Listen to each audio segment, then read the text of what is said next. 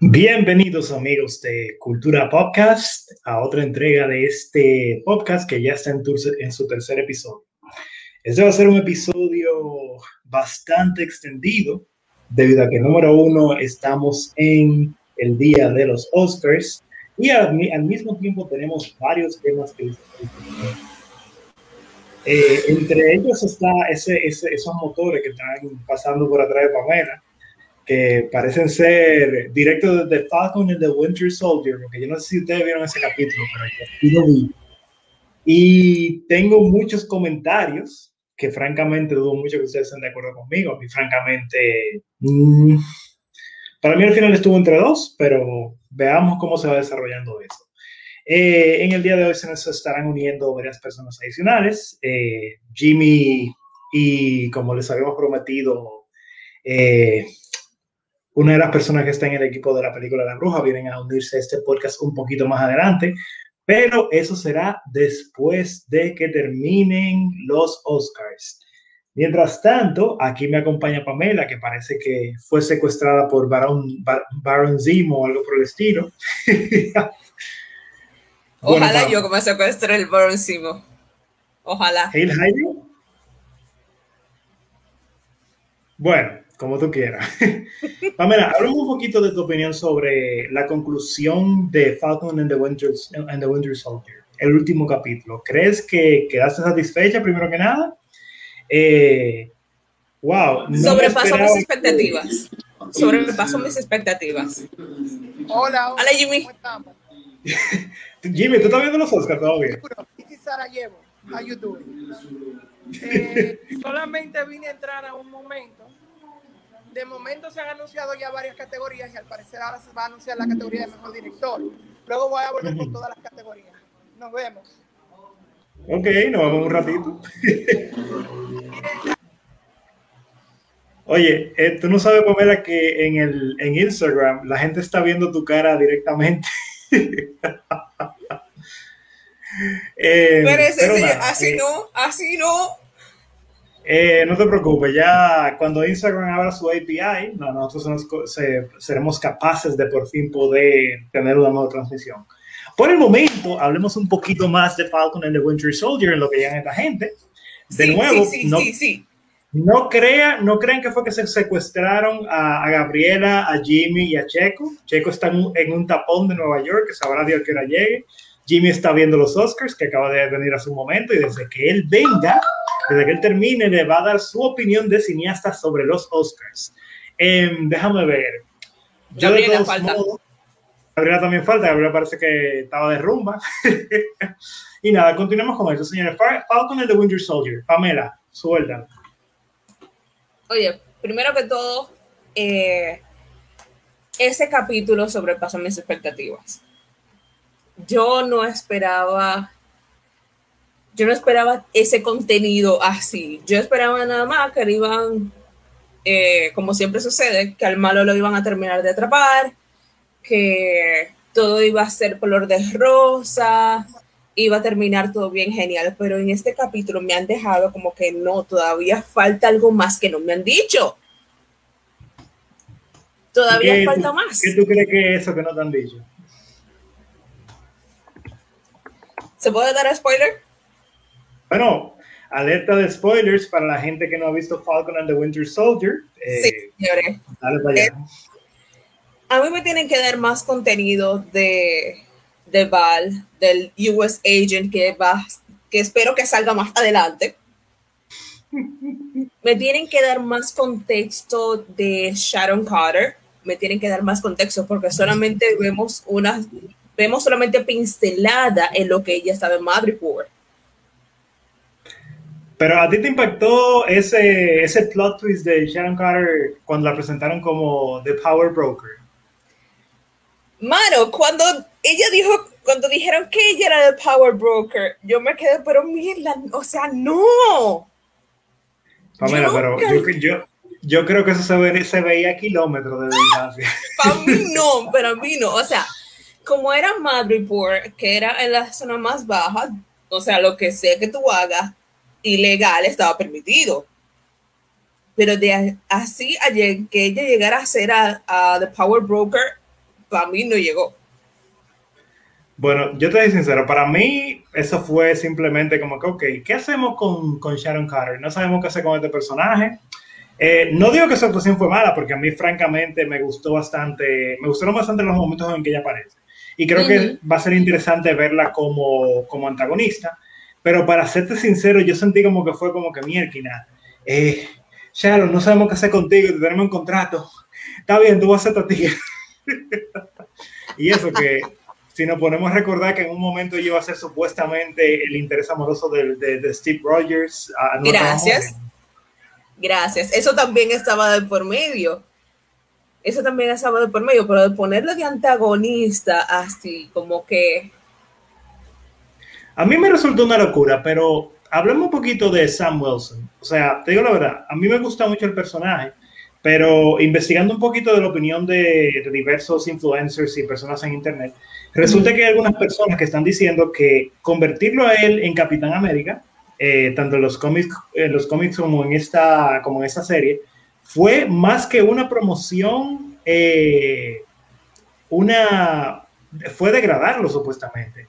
No sé qué tú opinas sobre eso, porque hay, como hay, como hay gente, hay opinión al final del, al del Bueno, eh, durante los capítulos se vio que era más, que es algo más histórico, lo que fue la degradación del Capitán América negro, como yo también los estaba mencionando, o como los mismos personajes le decían, que era el Falcon negro, el Capitán América negro y todo eso. El Black Falcon. exactly. Pero la cosa era de que es es algo histórico. En nuestra historia, la, gente negra, tanto en Estados Unidos como acá, eh, siempre es una de, una de migración, que siempre están denigrando a la gente negra. Entonces, para mí, el que fuese una figura pública como el Capitán América fue elevar la raza negra. Una persona de color para mí fue algo bueno, porque teniendo ese pasado que tenemos por ser de color, que eso pase, eh, a mí me hace sentir orgullosa. Digo, por mi parte, me, hizo sentir bien, me hizo sentir bien. Bueno, yo creo que es un tema un tanto controversial, francamente porque a veces tú te pones a ver, a mí me gusta mucho como explorar las opiniones de ambos, de todos los lados de, bueno, de todos los diferentes espectros que hay, o lados del espectro, como sea que se diga.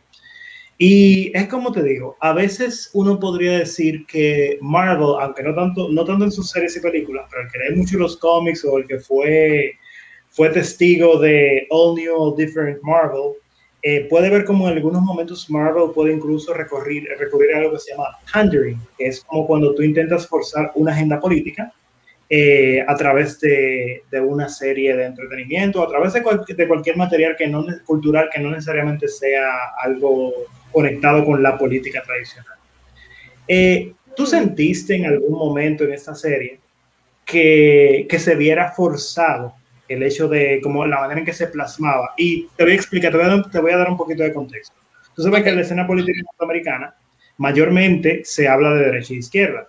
Se asume que los ideales de derecha generalmente son más conservadores y que los ideales de izquierda son generalmente más liberales, más o más, por, vamos a decir, en algunos contextos más pro aborto, más por la inclusión, ese tipo de cosas. ¿Tú opinas eh, tomando como en cuenta ese contexto y sacando la opinión de, de, este, de, este, de este campo de batalla, que Falcon en The Winter Soldier está intentando de una manera u otra empujar una agenda política de izquierda o que simplemente plantea las cosas como son.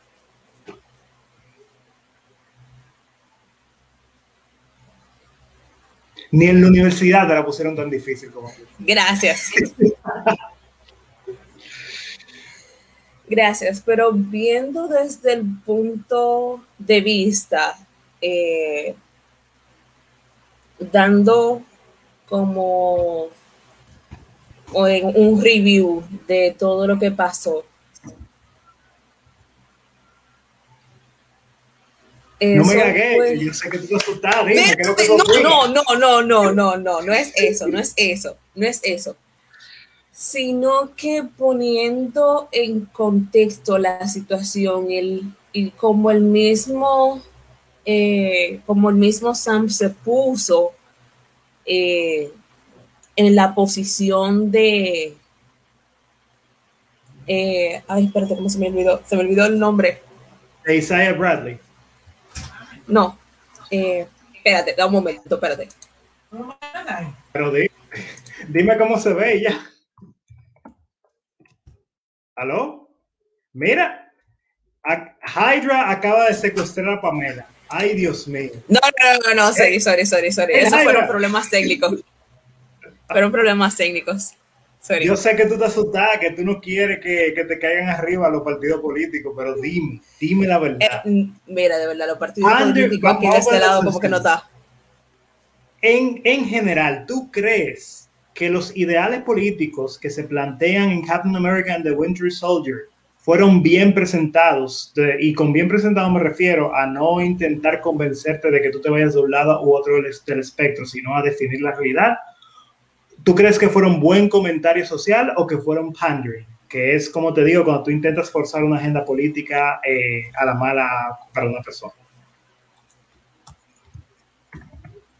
Bueno, de forzar, no de forzar no, pero sí se veía eh, como, ciertos, como ciertas pinceladas de cosas que nosotros actualmente estamos pasando.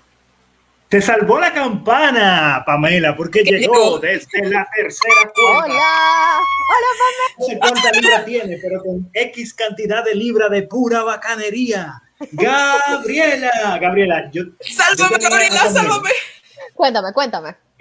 Mira, yo sé que, bueno, lo, lo duro es que esto, te va a encantar porque como eh, además de ilustradora y artista visual, Gabriela es politóloga. Gabriela, en los últimos años hemos tenido una lucha entre la derecha y la izquierda en la escena del cómic. Más que nada, para dar un poquito de contexto, porque generalmente los artistas suelen ser, suelen ser más de ideales de izquierda.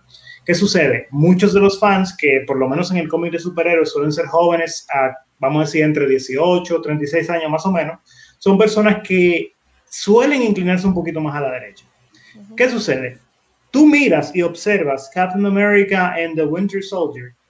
Eh, ya le puse Captain America cuando es Falcon and the Winter Soldier, pero bueno, ustedes me entienden.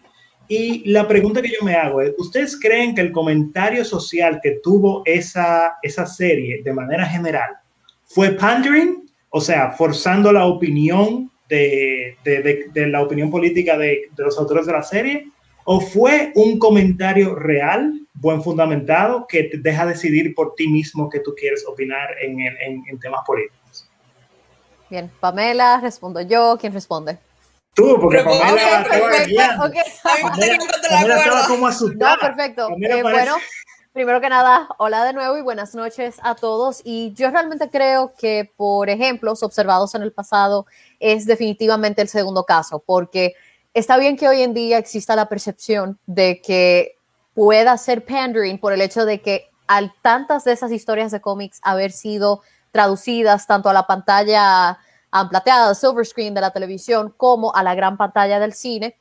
Eso es un efecto psicológico que se llama el efecto de la, de la exposición o cuando tú te expones constantemente a algo, te da la impresión de que está más prevalente de lo que realmente es. Entonces, esta no es la primera vez que se han discutido temas, vamos a decir, sociales, raciales y de su justicia social en general en los cómics. Es algo que tiene décadas haciéndose, pero hoy en día hay más oportunidades de difusión.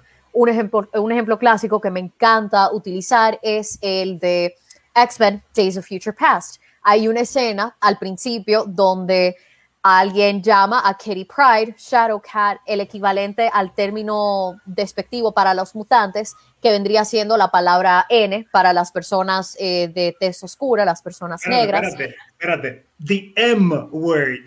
The N, exactamente. entonces, like the M word. Eh, entonces, fue interesante porque Shadowcat estaba acompañada de una amiga afroamericana específicamente y Kerry se molestó porque su amiga se quedó callada y Kerry dijo, ¿por qué tú no dijiste nada? Y la amiga dice, ah, que yo pensé que tú tenías todo bajo control y Kerry se voltea y la dice, ¿Cómo tú te hubieras sentido si alguien a ti te hubiese dicho la palabra con N y yo no y yo me hubiese quedado callada? Entonces, ese fue un muy buen ejemplo en cómo, en cómo ser un aliado, en cómo realmente empatizar con la realidad del otro. Entonces ese es un muy buen ejemplo y por igual cuando llegó el tema... Ahí quiero, debatir un poquito contigo, Gabriela, porque eh, me gusta mucho lo que tú mencionas, es un excelente referente histórico, pero debemos recordar que el pandering en el cuando se da, porque no siempre, y otra cosa, el pandering puede ser tanto de izquierda como de derecha. Si vemos todos los panfletos cristianos que se daban cuando éramos jóvenes, que son cómics, lamentablemente, donde ponían que si tú hacías cualquier cosa que no era cristiana, ibas a arder en el infierno. De manera súper exagerada. Pero eso es un tema para otro día. Eh, la, la, cosa está en que para mí pandering no es, no es el hecho de que se hayan tratado temas políticos, porque estoy de acuerdo contigo. De hecho, los, los mismos X-Men son, como quien dice, fueron inspirados, eh, bueno, por lo menos Magneto y, el personaje se dice que fueron inspirados por Martin X y por, eh, bueno, Martin, Martin, Luther King. Fue Professor X y Magneto fue um, Malcolm, sí. Pero el punto al que quiero llegar es, el siguiente. Eh, no es el hecho de que se haya hecho en el pasado, sino, como quien dice, yo entiendo que para que una obra cultural trate problemas políticos de, la manera, de una manera correcta, debe hacerlo de una forma en el que deje el beneficio de la duda. ¿Qué quiero decir con esto? Si yo vengo y te digo, eh, tales y tales ideales son malos, yo en verdad lo que estoy intentando es convencerte de que vengas a mi lado. Ahora, si yo planteo los problemas sociales como ha pasado en X-Men, como ha pasado en tal y tal sitio, pongo varios puntos de vista y no pongo uno u otro en una luz negativa, ya yo te estoy mostrando lo que entiendo yo, una, una eh, o sea, estoy incluyendo la política en el cómic de una manera sana. Entonces, ¿qué sucede? Hay, muchos, hay mucha controversia y debate. Yo personalmente siento que verdaderamente en Estados Unidos, eh, históricamente, o sea, está probado históricamente que hubo mucho racismo. Eso es definitivamente un problema real.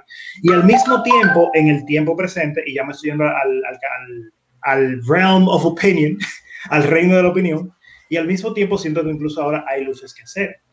Pero no voy a negar que me he sentido específicamente con el Black Panther de Ta-Nehisi Coates, que ya tiene algunos añitos que se publicó, que a veces quieren algunos autores, no todos, intentar convencerte de que ellos tienen la razón en vez de simplemente eh, mostrar una historia en la que tú mismo puedas decidir qué es lo correcto dejarte formar tu opinión, por así decirlo. Decirte, mira, estas estos son los ejemplos que te quiero dar, así que te voy a dar la oportunidad de formar tu propia opinión al respecto. Mira, aún así, eh, aún con haber dicho eso, creo que ese no fue el caso con Falcon and Winter Soldier. Sí creo, por ejemplo, que si estrictamente hubiesen dicho que todas las personas del GRC o las personas que trabajan en políticas son todas personas que se quedan de brazos cruzados y no hacen nada para aportar al tema general de las, del establecimiento de, políticas públicas que van a ayudar a personas como nosotros, porque esa es una forma muy monolítica y muy homogénea de pensar, porque sí es cierto que hay veces que el sistema nos defrauda y ese fue el, eso fue algo que el personaje de Sam discutió bastante, en especial con el ejemplo de su hermana, pero sí es cierto que uno no puede venir a asumir, ok, solo porque tú tengas un rol en específico, significa que tú te vas a desempeñar de la misma manera. Entonces, sí es cierto que hay casos en los que se ha hecho pandering y The Boys hizo un tremendo trabajo de satirizar eso, o que girls can do it. Y es como que, Oye, ven, ven, ven, ven. Oye, yo soy la primera que me pongo feliz de ver, no personajes femeninos fuertes, pero personajes femeninos interesantes y complejos, porque un personaje no tiene que ser fuerte para ser interesante. Y, Exacto, y, las eso es algo, son fortalezas narrativamente hablando. Precisamente, y eso fue algo que me gustó de tanto de los cómics como de la serie que hicieron con el personaje de Sam. Dijeron, mira, sí está bien que eh, él dijo que, mira, que, el, eh, que Isaiah le había dicho, el país no está listo, el mundo no está listo para un capitán América negro, pero yo sí siento que fue interesante el hecho de que Sam sí haya forjado su propia identidad, vamos a decir, trayendo su identidad como Falcon y la nueva eh, identidad de Capitán América, pero él no, incluso fíjate que cuando le decían, oh, Black Falcon, ese relajo yo siento era para decirle a la gente, si alguien está en una posición de este tipo, esto es lo que ustedes no deben de hacer. Acepten a una persona no porque sean un representante de su raza, pero porque sean una persona que se destaca por ser como es. Y ese es un tema que se trata mucho en cómo ser un antirracista, es decir, por qué existe un nivel de presión tan grande en una persona de color, en este caso Sam, de de repente ser un representante para toda su raza. Así que yo creo que la razón por la que Disney no hizo pandering en este caso es porque varias veces ellos mismos se burlaron de estos casos que sí serían pandering, como que, oh, that's a Black Falcon. No, I'm Captain America. Um, entonces, por eso yo creo que ellos hicieron un muy buen trabajo y no hicieron pandering, porque si se hubiesen tomado demasiado en serio, sí hubiera sido pandering, pero como ellos estuvieron dispuestos a burlarse de sí mismos, entonces ahí en ese caso no tiene ese equilibrio. Me has hecho cambiar de opinión un poquito, porque me acordaste incluso el momento en que Isaiah Bradley habla, habla con, con Sam, que fue interesante como la opinión de Isaiah era bastante extremista, o sea, era en un punto, aunque tiene sentido porque creo que el mismo Jimmy en un momento comparó lo que pasó con Isaiah Bradley y los otros afroamericanos que fueron que recibieron esos experimentos con las pruebas de sífilis que se hacían, eh, no, recuerdo en qué país se hacía, pero... En Estados, en Estados Unidos, en, en Tuskegee, porque básicamente un poco de contexto es que estos experimentos fueron realizados en personas afrodescendientes de comunidades pobres y este experimento fue organizado en conjunto con um, un HBC, un Historically Black College or University, así que es HBCU, que se llamaba Tuskegee, Tuskegee, College o Tuskegee University, si mal recuerdo. Ellos ayudaron. una universidad negra, bueno, imagino que a pesar de ser una universidad negra, la, directiva, la, la directiva era, blanca, ¿verdad? No, era, era black, porque el caso de HBCUs es que a la gran parte del profesorado y el board of directors tiende a ser mayormente afrodescendiente. ¿Cuál es el tema? Que una de las grandes razones por las cuales estos experimentos causaron tanto, eh, tanta controversia es porque les prometieron seguro universal de salud a los participantes y les prometieron que les iban a pagar um, sus necesidades a ellos y a sus familias el que, el que sabe cómo fue la historia, eh, los experimentos de Tuskegee no terminaron a los 5 o 10 años, terminaron a los 40 años de haber comenzado. Es decir, esos experimentos comenzaron antes del principio de la primera, de la Segunda Guerra Mundial, perdón, y culminaron después de la Guerra de Vietnam. Entonces, fueron unos experimentos controversiales eh, que es especialmente cruel cuando uno recuerda que ya la penicilina, que se considera el tratamiento por excelencia para combatir la sífilis, ya existió a los pocos años de haber comenzado estos tratamientos y en ningún momento a, ellos les decían, ah, sí, que les estamos dando un tratamiento, les estamos dando penicilina, pero en ningún momento fue así.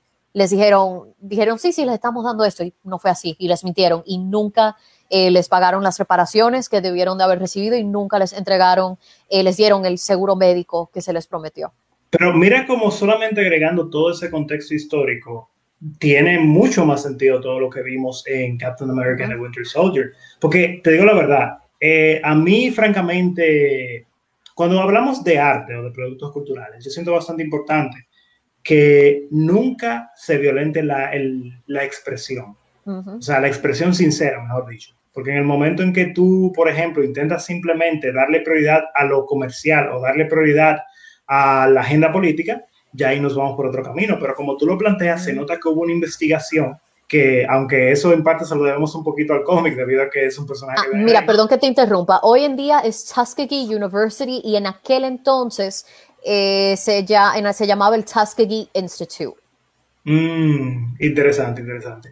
Bueno, señores, yo salí nutrido de todo eso que me comentó Gabriela, francamente. Continuando, vamos a ir a uno.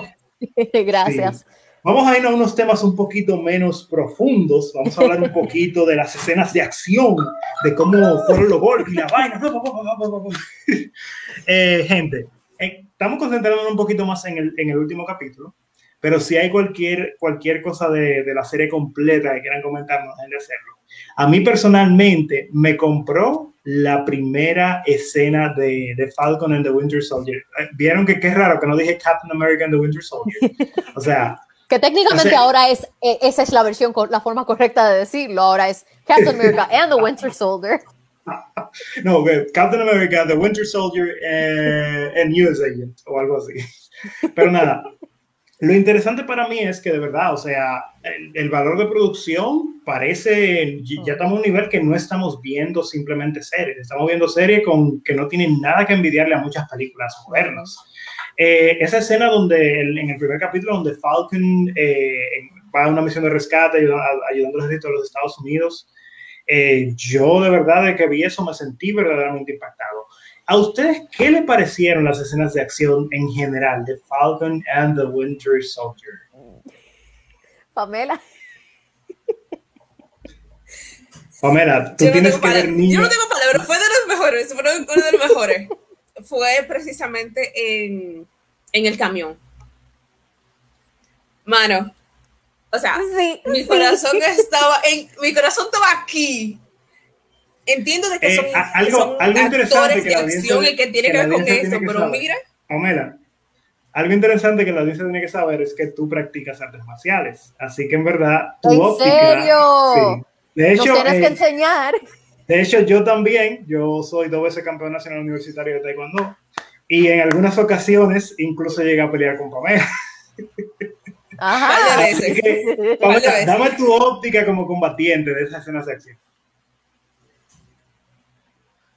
fue tan bien preparada, pero el tener ese plus de hacerlo con vehículo en movimiento, de, de cuando le cuando le cuando le jalen el brazo a, a John Walker de, en ah, pero, esas pero, ¿No está hablando de la escena final o de la escena del, creo que del segundo capítulo donde, donde llega Walker a ayudar a Bucky y a, y a Falcon? ¿De cuál te estás hablando? Tú me estás, tú me estás hablando de mis escenas favoritas de acción, entonces te las Ah, bueno, dale, dale, está bien. Perfecto. Tenemos que pelear de nuevo, ya, tú me estás quillando a mí. Yo voy a hacer la, la referee ahí. Ok, pero ponértelo así, la escena cuando están en el camión. La escena. La escena cuando están peleando Bucky, Sam y John Walker. Luego de. Luego de que él sale huyendo. Cuando el que y cuando, Ajá. Y cuando están contra los Flag Smasher cuando muere el mejor amigo de John Walker, esas tres escenas me mataron full, full. Y obviamente el último capítulo no se queda Pero a ti, a ti eso, es un chiste muy cruel, papá Pamela. Te mataron y mataron a, a, a, también. Qué, malvada tú eres. Perdón. Eh, eso lo sacaste tú, Windsor. pero mira, eh, personalmente yo tengo eh, opiniones encontradas. Porque, bueno, cada quien tiene, yo entiendo que cuando se trata de, escenas de combate, fuera del stunt work y todo ese tipo de cosas profesionales, hay dos mundos. Hay personas que le gusta la fantasía, le, le gusta lo espectacular. A mí me gusta lo real, o sea, a mí me gusta lo que yo, cuando yo veo un movimiento, yo digo, bueno, ese movimiento es la opción correcta en ese momento. Por ejemplo, mucha gente no sabe que en un combate real, generalmente los pateos altos son muy poco utilizados porque te ponen en una situación eh, en la que tú estás más vulnerable. Mientras más tú continúas con pateo alto, más fácil te tumban. Por eso, el estilo de combate del tigre que quería matar a Falcon, eh, ¿cómo era que se llamaba? El eh, The French Leaper, una vez así, el francés. Es un estilo que no duraría dos segundos en un combate real. O sea, te agarran una pata y te la rompen y ahí llegas. Hay gente que, que, me van a decir, no, porque yo con patada puedo ganar a todo el mundo. E, en, el mundo real, y te lo digo que yo tengo más de 10 años practicando taekwondo, en el mundo real no funciona así. Eh, la cosa está en que hay algunas escenas, especialmente cuando, peleó, cuando pelearon para quitarle el escudo a John Walker, que me parecieron como un, un fanservice forzado. Porque, o sea, en un momento, no recuerdo si fue Falcon o Walker que lo agarró, pero tiran a Walker y como que como que para que para que pudieran brillar los dos, hicieron un movimiento doble de para darle el golpe. Yo, loco, tienen una trompada. Ah, sí. sí. O sea, de que eh, eh, tenemos que hacer un movimiento en combo en la serie obligatoriamente. Yo como que loco, o sea, eso se vio como que tan, en la, en la pelea de John Walker, como que tan... Ah. Otra cosa, como que a veces yo sentí que los niveles de poder estaban un poquito como que...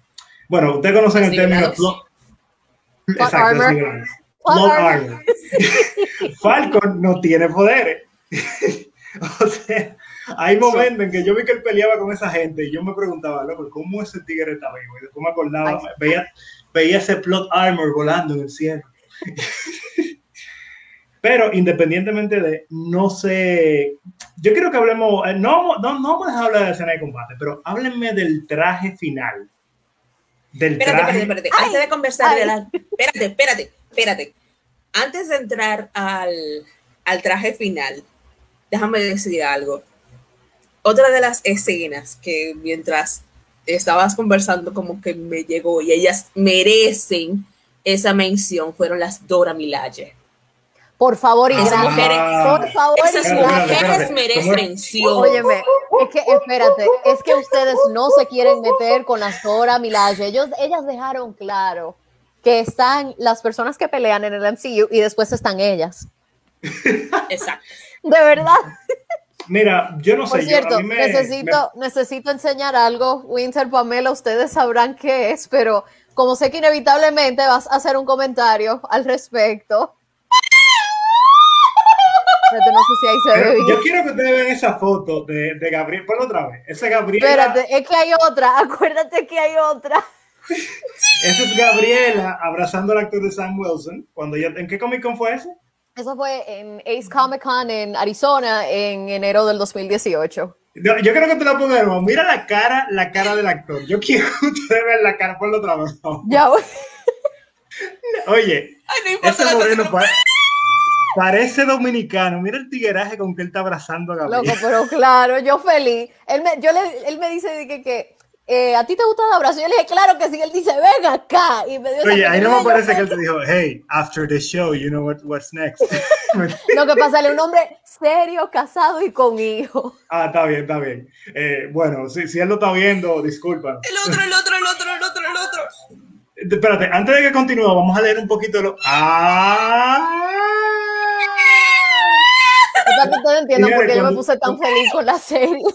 Cuando ustedes le dan un apretón de mano a Gabriela, ustedes ya le dieron un apretón de mano al, elenco completo de, Captain America and the Winter Soldier. Vamos a leer los comentarios que tenemos a... Eh, perdonen que Streamer no me deja saber quién lo está diciendo en Facebook, pero tenemos que aquí dicen. A mí me gustó que en el primer capítulo le dieran uso a las alas de Falcon, dejando dicho que no son exclusivamente para volar. Me encanta ese comentario. Porque en el último capítulo, cuando él pelea contra el francés, que parece como que, mierda, eh, vamos a tener que... Ah, ah, sí, ah, vamos, vamos a tener que hacer que el francés parezca que para que brille un chin, que porque falta no va a tener que usar la sala y partirlo a la mitad, yo no entendí. o sea, explícame. Bueno, seguimos con otro. Eh, las escenas de acción y secuencias estuvieron muy bien ejecutadas. La escena de, la escena de Sharon en Madripoor, cuando le rebota el cuchillo al pan y lo mata. ¡Ey! ¡Qué bueno! Hablemos de Sharon, por favor, ese plot twist con ella y el hecho de que ella, ay, ay, ay, no el hecho de que ella se redimió, porque ella nunca estuvo mal, que la comenzaron a redimir, sobre todo en esa. redimir desde un punto de vista narrativo, porque. Claro que sí. Claro que sí. A mí siempre me llamó la atención el personaje de Sharon slash Agent 13 y me gusta el hecho de que hayan comenzado a redimir su personaje. Para mí, redimir un personaje no necesariamente significa que se vaya volviendo bueno. Hay veces que sí, pero en este contexto, desde un punto de vista narrativo, definitivamente, y la escena, para quienes no hayan visto el último episodio, acuérdense que siendo Marvel hay escena postcrédito y me encanta cómo dejaron la puerta abierta para que por fin ella pueda estar más involucrada a un nivel de la historia. Es decir, yo espero que ellos den, por ejemplo, una muy buena explicación de qué pasó con, eh, con el personaje de Natalie Portman en Thor, Jane Foster, de por qué ella se desapareció. Ok, sabemos que ella va a ser la nueva Thor, pero yo quiero saber porque esta Thor, que en los cómics es súper popular, estuvo MIA, pasó de ser el amor de la vida de Thor a, ah, yo ni sé, ni una mención. Entonces, por lo menos con el caso de Sharon las redimieron en ese sentido, de que explicaron por qué ella desapareció, explicaron por qué ella se, eh, se metió en, en ese mundo. Entonces, me gustó mucho de que, como dijo un amigo mío, lo bueno de estas series es que le dan el spotlight a personajes que la gran mayoría de la gente ve como poco esenciales. Yo, para mí todito, yo soy mi bebé, Para ellos, no, no, estamos claros, después de eso que te enseñaste, estamos claros. Eh, señores, eh, hay mucho que comentar, pero yo quiero hablarles un poquito del traje de el, traje de Captain America, en, bueno, del Captain America Sam Wilson. Les soy sincero, para mí el traje pudo quedar mucho mejor. Eh, es una muestra, en mi opinión, de que no todo lo que funciona en el cómic funciona en, en, la, pantalla, vamos a decir, en live action. Sé que hay gente que tendrá una opinión diferente, pero es que hemos visto cuando vemos como, por ejemplo, el traje que tenía el mismo, el mismo John Walker, es un traje que le queda a la medida. El traje de Sam Wilson, ya cuando él está como Captain America, parece como que de juguete, está, está como que suelto aquí, flojo, y sale a relucir. Quedó más grande de lo normal. Eh, oye, eh, si, si, fuera parte del plot, podríamos decir que la gente de Wakanda dijeron, mira, que este traje era para Capitán América, pero vamos a tener que hacerlo de tigre. o sea, no sé si ustedes están de acuerdo conmigo. Yo, por ejemplo, uno de mis cómics favoritos es, de hecho, el Captain America Sam Wilson, que aunque no lo terminé, eh, tenía incluso en físico el primer ejemplar. Y wow, el traje le queda increíble en el cómic. O sea, chulísimo que hayan intentado que fuera fiel, pero no sé, para mí, ¿qué, qué opinas tú, Pamela, de eso? No, así como te dije, cuando estaba viendo las similitudes en YouTube del cómic con el personaje real, trataron de hacerlo lo más similar posible, pero aún así le quedó, es como si fuera eh, como el traje de Iron Man, que cuando alguien se lo pone le queda ancho y no tiene ese botón de ajustar. Ok. Así fue como que yo lo vi, como que le faltó todavía para terminar de rellenarlo. Pero le quedó bien. Para mí está bien. Bueno, para mí no, pero respeto tu opinión. Nada, continuamos un poquito con Baron Zemo, un personaje que siento que en esta serie, esta serie se pudo haber llamado eh, Sam Wilson, The Winter Soldier, en Baron Slash Zemo. Slash Zemo. Eh, yo, yo, yo no, hablando de Baron Zemo, eh, yo estuve impactado cuando hablaron de Release the Zemo Card. O sea, yo no sabía esa vaina. De que no, porque eh, hay una escena extendida de Zemo bailando. De hecho, yo no he visto la escena extendida de Baron Zemo bailando. Mírala, por favor. No tengo música, pero se vería mejor en caso contrario. Yo sí me curé con él, como que. Todo el mundo lo sabe. Yo no sé ni cómo yo lo hice, pero. bueno, francamente, o sea, a mí me gustó mucho la película del MCU donde sale Baron Zemo, independientemente de que mucha gente dijo que como que él no fue tan buen personaje en esa película, pero en esta, en esta serie, wow, la manera en que lo proyectan hace que uno hasta soporte eh, ver una serie de Baron Zemo como un personaje individual. Y sobre todo con el último episodio, esa cara de satisfacción. Oye, dame, dame yo acostarme y ponerme a leer tranquilo esa cara. Óyeme, ay. Bueno, tenemos otro comentario. aún así, sin importar, diciendo como que aún así sin importar que yo esté lejos, mi propósito aún así va a ser cumplido. Exactamente. Y le dio ahí. Oh, mira, mira, aquí están comentando, comentando sobre lo que tú dijiste, Gabriela, de, de Jane Foster. De, de, Natalie, sí, sí, Natalie Portman.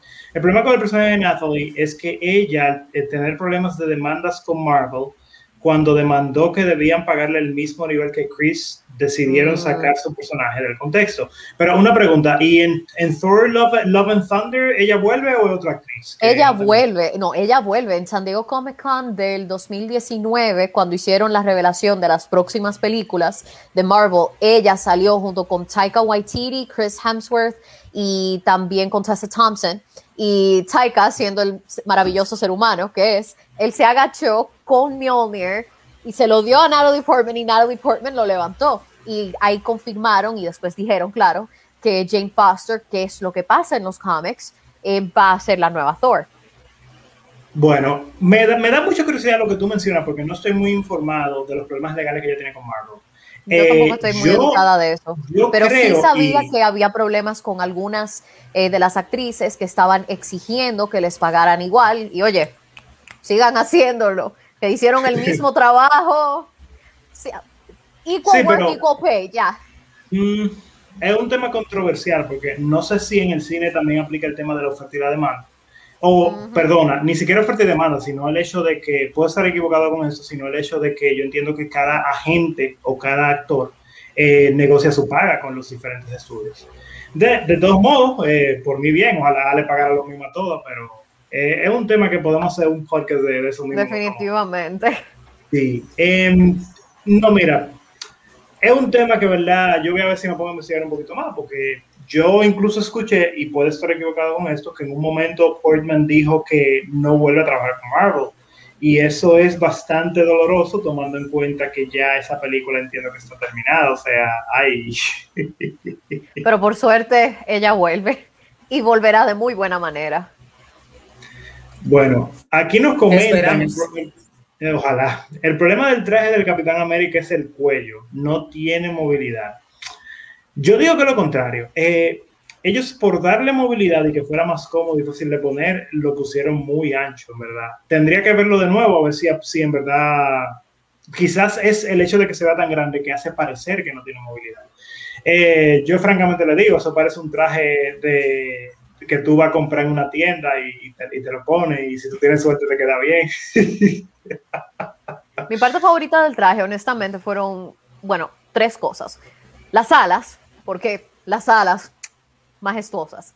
Segundo, me encantó, me encantó la referencia al traje de Steve en Winter Soldier y esa referencia me fascinó porque esa fue la película donde se presenta la amistad entre Sam y Steve. Me encantó el hecho de que él haya hecho su mini homenaje y también, claro, el hecho de que le hayan puesto los, las escafandras, los goggles que el traje ah, de él tiene en los cómics. Así que me encantaron esos tres elementos. Genial, genial. Aquí tenemos otro comentario. Zimo logró en par de capítulos lo que no hizo en una película. Señores, tomen en cuenta que literalmente, aunque yo sé que antes se podía decir, porque antes en televisión tradicional generalmente los capítulos duraban 24 minutos y eso sin contar los, los anuncios. Pero ya ahora un, un capítulo de eso es una película. Exactamente. Sí. No, pero independientemente de ello, creo que lo más interesante es el hecho de que se hizo posible eh, contar historias eh, en un formato que una película simplemente no tiene el lujo de, aprovechar. Lamentablemente hay muchas historias que se quedan cortas y siempre pongo el ejemplo de Days, Days of Future Past, que es una de las pocas películas buenas de X-Men Sí, ya lo sabes. Pero la gente, se le olvida que Days of Future Past es basado en un cómic bastante corto. O sea, una vaina como de, de algunas 24 No, es súper corto. Incluso ha sido, es tan corta que la versión en novela es corta, no tiene ni 300 páginas. De hecho, la versión en novela que yo la compré, maldito gancho. Yo no me acuerdo porque yo sé que en el eh, mío las letras son grandísimas y nada más por eso es que es un ching ah, No, tú dices versión novela escrita. Novela redactada, si no novela gráfica, novela, yo tengo las dos versiones, pero no me acuerdo dónde están. Exacto, no, porque te lo digo, porque el que yo compré digital en el Kindle eh, era 700 capítulos de X-Men y después al final era que estaba el capítulo de Days of Future Past. Mm. No, pero mira, en mi opinión, esa y X-Men 2, X-Men United, fueron las dos mejores películas de X-Men, pero Days of Future Past, sin lugar a dudas, en mi opinión es la primera, la primera. Si vemos, si vamos más allá como que de lo principal, hay que incluir Logan, porque si incluimos Logan, para mí Logan está ahí arriba. Dejémoslo para otro podcast. Que para otro momento, sí. Háblenme de John Walker. A mí me encantó personalmente, aunque tengo mis reservas. Siento que hay momentos en que, o sea, el inicio de él, a mí casi, casi me convence de que él merecía ser Capitán América, aunque sea por un, por un tiempo.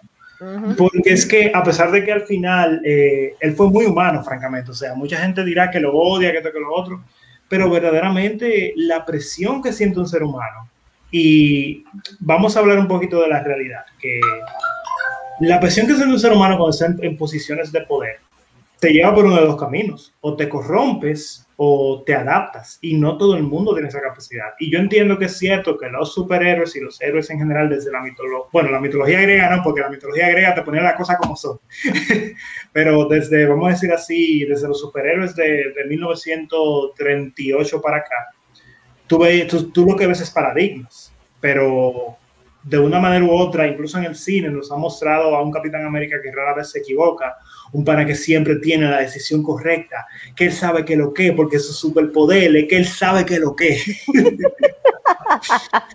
Pero francamente, a mí me gustó mucho Walker porque es lo que yo siento que le pasaría a la mayoría de nosotros si de un momento a otro, tú viniendo de un ejército, donde eso sí lo, lo pusieron como es, un ejército que te obliga a hacer cosas con las que tú no necesariamente te sientes bien, y Walker lo planteó, te pasan a poner en una posición en la que tú supones que eres y que el gran líder, el gran ejemplo. Oye, cualquiera se quiebra y me acuerdo lo que le pasó a él.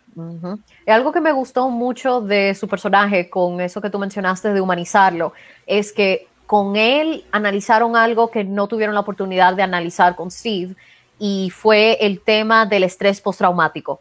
Si tú te fijas, mm. cada vez que él estuvo, por ejemplo, ya con en el último episodio, que él estrenó su propio escudo, en esos momentos en los que él más tensión estaba pasando y más dudas estaba pasando por igual, él se ponía a mirar sus medallas de honor, que si ustedes recuerdan, él las incluyó en el escudo. Y eso a mí me pareció interesante porque es como que, ok, una de, una de dos cosas, o sé que voy a hacer algo malo y el recordar lo que me ayudaron a conseguir estas medallas me hará sentir mejor el día de mañana, y el hecho de que estas medallas me ayudaron a conseguir el título de Capitán América, aunque ya no lo tengo, pero en ese momento él estaba convencido de que lo era. O dos, le daban como cierta tranquilidad porque era como la única constante, así, lo único familiar que él tenía en el medio de este mundo, todo alborotado, todo, toda una locura, que es el de los superhéroes y el de las personas con superpoderes, que no era lo que él estaba acostumbrado cuando era un soldado. Así que ese análisis psicológico del que varias veces lo vimos a él demostrando síntomas del estrés postraumático y tratando de salir adelante de eso al incluir las medallas, me pareció una forma de humanizarlo, como tú dijiste. Al mismo tiempo, me pareció súper interesante como que su enfrentamiento con las Dora Milaje. Como que él estaba como que, hey, yo soy Capitán América, ¿qué es lo que? Exactamente. Wow, Pero esa pela que le dieron. Pero fue como que, hey. y eso, que eh, te pudiera pelear con una mano, fue, fue, fue, prácticamente. Sí iba a mencionar que aunque me encantan las Dora Milaje, yo siento que, no sé, hay un momento en que las Dora Milaje le dan una patada a Walker que yo no sé cómo él quedó vivo ni tampoco sé cómo, o sea, ellas tienen, ellas también consumen de, de, la, de, la, flor que le da los poderes a Black, a Black Panther o eso no No, no lo consumen solamente, pero tienen tremenda armadura y tremendas armas. Ah, pero o sea, no, tienen, no tienen poderes. un poquito más de fuerza por encima de lo humano, entonces. No, es decir, están súper bien entrenadas, Estos son de las mejores guerreras, y ya sea hombre o mujer que tú puedes tener de tu lado, y son más mortales, no solamente por sus habilidades, pero por las armas, eh, por el vibranium que tienen sus armas y sus armaduras. Imagino que también por la, por la intención, porque si tú te fijas, por ejemplo, cuando ya pelearon con Bucky, Bucky obviamente no quería pelear con ella. Pero ya estaban como que te matamos o no, no nos importa. Exactamente, exactamente me dio esta gana de volver a ver Black Panther, porque mi escena favorita de Black Panther es cuando una de las Dora agarra y la principal y, y surfea en la calle y se deba, y desbarata una jipeta con como que y la musiquita sí, oye, durísima esa pieza, durísima oye, el valecito de Simo ahí cuando tenga efectos especiales este podcast le vamos a agregar eso un dato interesante que yo quiero que yo quiero saber si usted, si tú le preguntaste, Gabriela, a Anthony Mackie cuando le diste su abrazo. Eh, Anthony, Anthony Mackie le teme a las alturas e, e, irónicamente caracteriza a un personaje que, que, para por el cielo. Déjame ver si identifico quién fue el que dijo eso. Me disculpan que StreamYard no me permite saber eh, quién dijo cada cosa, pero a veces lo miro por aquí cuando entro a Facebook. Eh, ah, sí, eso lo dijo Carlos Lorenzo y súper chulo, yo no sabía tampoco. O sea, ¿tú, supiste eso cuando, cuando diste la abrazo? No, no, no, lamentablemente. Ustedes son íntimos amigos ahora. no, mira, él es una cura, por ejemplo, en, en los paneles, porque más adelante ese día hubo una, una, un panel con él, Tom Holland y con Sebastian Stan. Y eso es un cuento para otro momento, pero el resumen es que como todos sabrán, no se le puede confiar secretos a Tom Holland porque lo dices todo. Lo dice todo, hay que darle un guion falso al pobre. yo amo a Tom Holland, se pone Yo también. Bueno, em, es un reflejo de la realidad de los soldados de Estados Unidos. Mira qué chulo, eso fue como tú estabas comentando uh el postraumático. Aquí tenemos la paliza que le dieron a Walker fue necesario para que sirviera como punto de quiebre para darse cuenta de que él es un mero humano, que se adentró a un plano diferente, siempre debe tratar de uno de los tres grandes. lo que ah. dijo Sam. Eso es uno de los tres grandes como Aliens, Wizards y vaina. Exactamente. Ah, sí. A mí se me había olvidado esa vaina. Esa, esa escena me curó tanto, como que Sam le pregunta, ¿y tú conoces el Hobbit? Y Bucky dice, sí, yo lo leí cuando, salió. ¿Qué es lo que tú dices? Mira, y chulísimo que... Yo nunca pensé que iba a encontrar una escena de comedia como en esa parte. Oye, me fue perfecto. Y curioso que la, ahora que tú lo mencionas, Pamela, como que la comedia en estas series ha sido mucho menos sosa, eh, y no sosa en el sentido, no diciendo que, la, que necesariamente todos los chistes de las películas de Marvel son sosos, pero yo siento que los chistes de las películas de Marvel comparado con cómo se han llevado las series son un poquito exagerados, que imagino que es parte de la naturaleza efímera de las películas comparado con una serie que tiene más tiempo para poder contarte algo. No, y que en esta, en esta serie salieron como muy naturales. Salieron naturales. Sí, ahora que tú lo mencionas, sí, me pasó por la mente la escena cuando están en Madripoor, debajo del, de la partida de la del camión, que ellos están diciendo, eh, pero yo tenía este lado aquí descubierto, ¿por qué no me seguiste? Yo, ¿qué? Pero eso pasa en las películas de acción. Yo me. Oye, esa química, esa química entre ellos dos, por favor.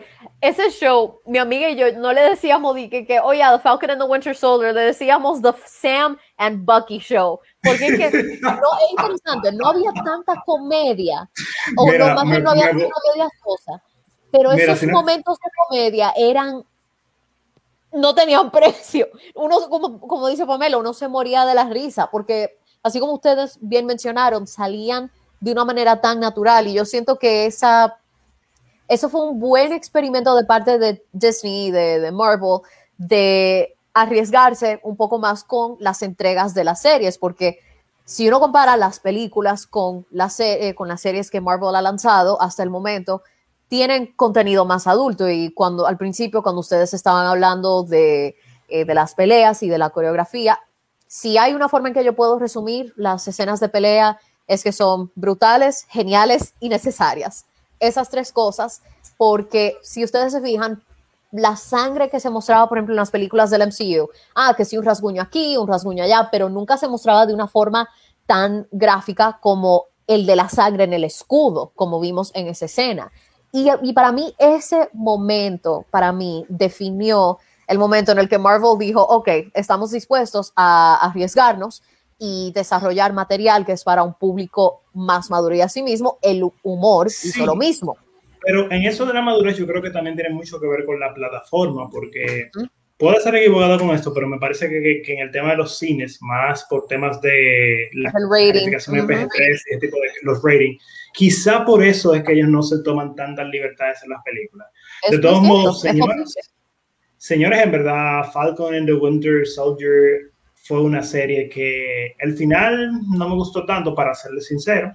Eh, sentí que había muchas cosas que pudieron haberse logrado mejor, quizás fue un poquito acelerado, pero como serie en general me, no puedo decir que no me gustó, la disfruté bastante, eh, nada es perfecto en esta vida. Eh, de todos modos, señores, ustedes saben que tenemos otro tema en este podcast y es un tema bastante interesante. Un saludo, un saludo a Jeru Ellis, a.k.a. Eh, Jeru God, la que hizo la ilustración tan magnífica que ¡Llamamos Gracias. Que utilizamos en este podcast. Y de hecho, algo, algo que no les había comentado es que ahora tenemos el logo de Cultura Cómic. oh, qué raro que apunté en el lugar correcto. Arriba a la derecha. Estamos utilizando la versión Pro de Street. ya no tenemos que dar española porque estamos pagando. Entonces, eh, yo quiero ver si puedo mostrarles rápidamente la, la ilustración, porque ahora que tengo nuevas herramientas y cositas bacanas para utilizar. Tanto poder. tanto poder. Me voy a corromper con el mismo. Em, bueno, denme un segundito que las, los voy a tapar por un momento, lo que esto sube. Por aquí viene. Bueno, mientras tanto, el tema que continúa. ¿Lo qué? Que Jeru respondió. Ah, claro que ¿Qué dijo? Gracias por la invitación. Ay, míralo ahí. Eso fue Jeru. Olis, yo los amo a ustedes. Aquí está diciendo algo muy interesante alguien, alguien, más, alguien más. Seamos claros, desde WandaVision nos han demostrado que el enfoque con la serie de los shows, los showrunners tienen una mayor libertad para variar y explorar eh, que encajar todo en dos horas en un largometraje. Muy cierto. ¿Tú me verificas quién dijo eso, Gabriela, para mandarlo a matar? Digo, mentira. qué? No, yo de verdad no sé qué fue. ¿Tú me verificas quién dijo eso para aplicar la ley, la, la, la ley 66? Mentira. Hydra. me fue Star Wars ahí, pero eh, no, no, no, digo.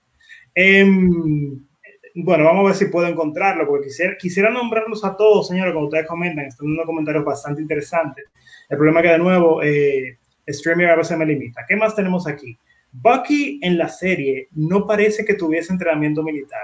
Si un grupo de tipos sin experiencia le dan una paliza, como bien algunas escenas de acción. Mira, yo estoy de acuerdo contigo en eso, pero pasa otra situación. Eh, Bucky está saliendo de un trauma, está forzándose a sí mismo para no hacerle daño a la gente. De hecho, me, gustó mucho, me, gustó mucho, un meme que, que decía de que, que eh, tenía a Bucky en, en, la película del Soldado del Invierno, que Bucky así quillado y de todo, de que el jefe final cuando pelea contigo, y después de que Bucky de, eh, de, de esta serie, de que el jefe final cuando lo desbloqueas.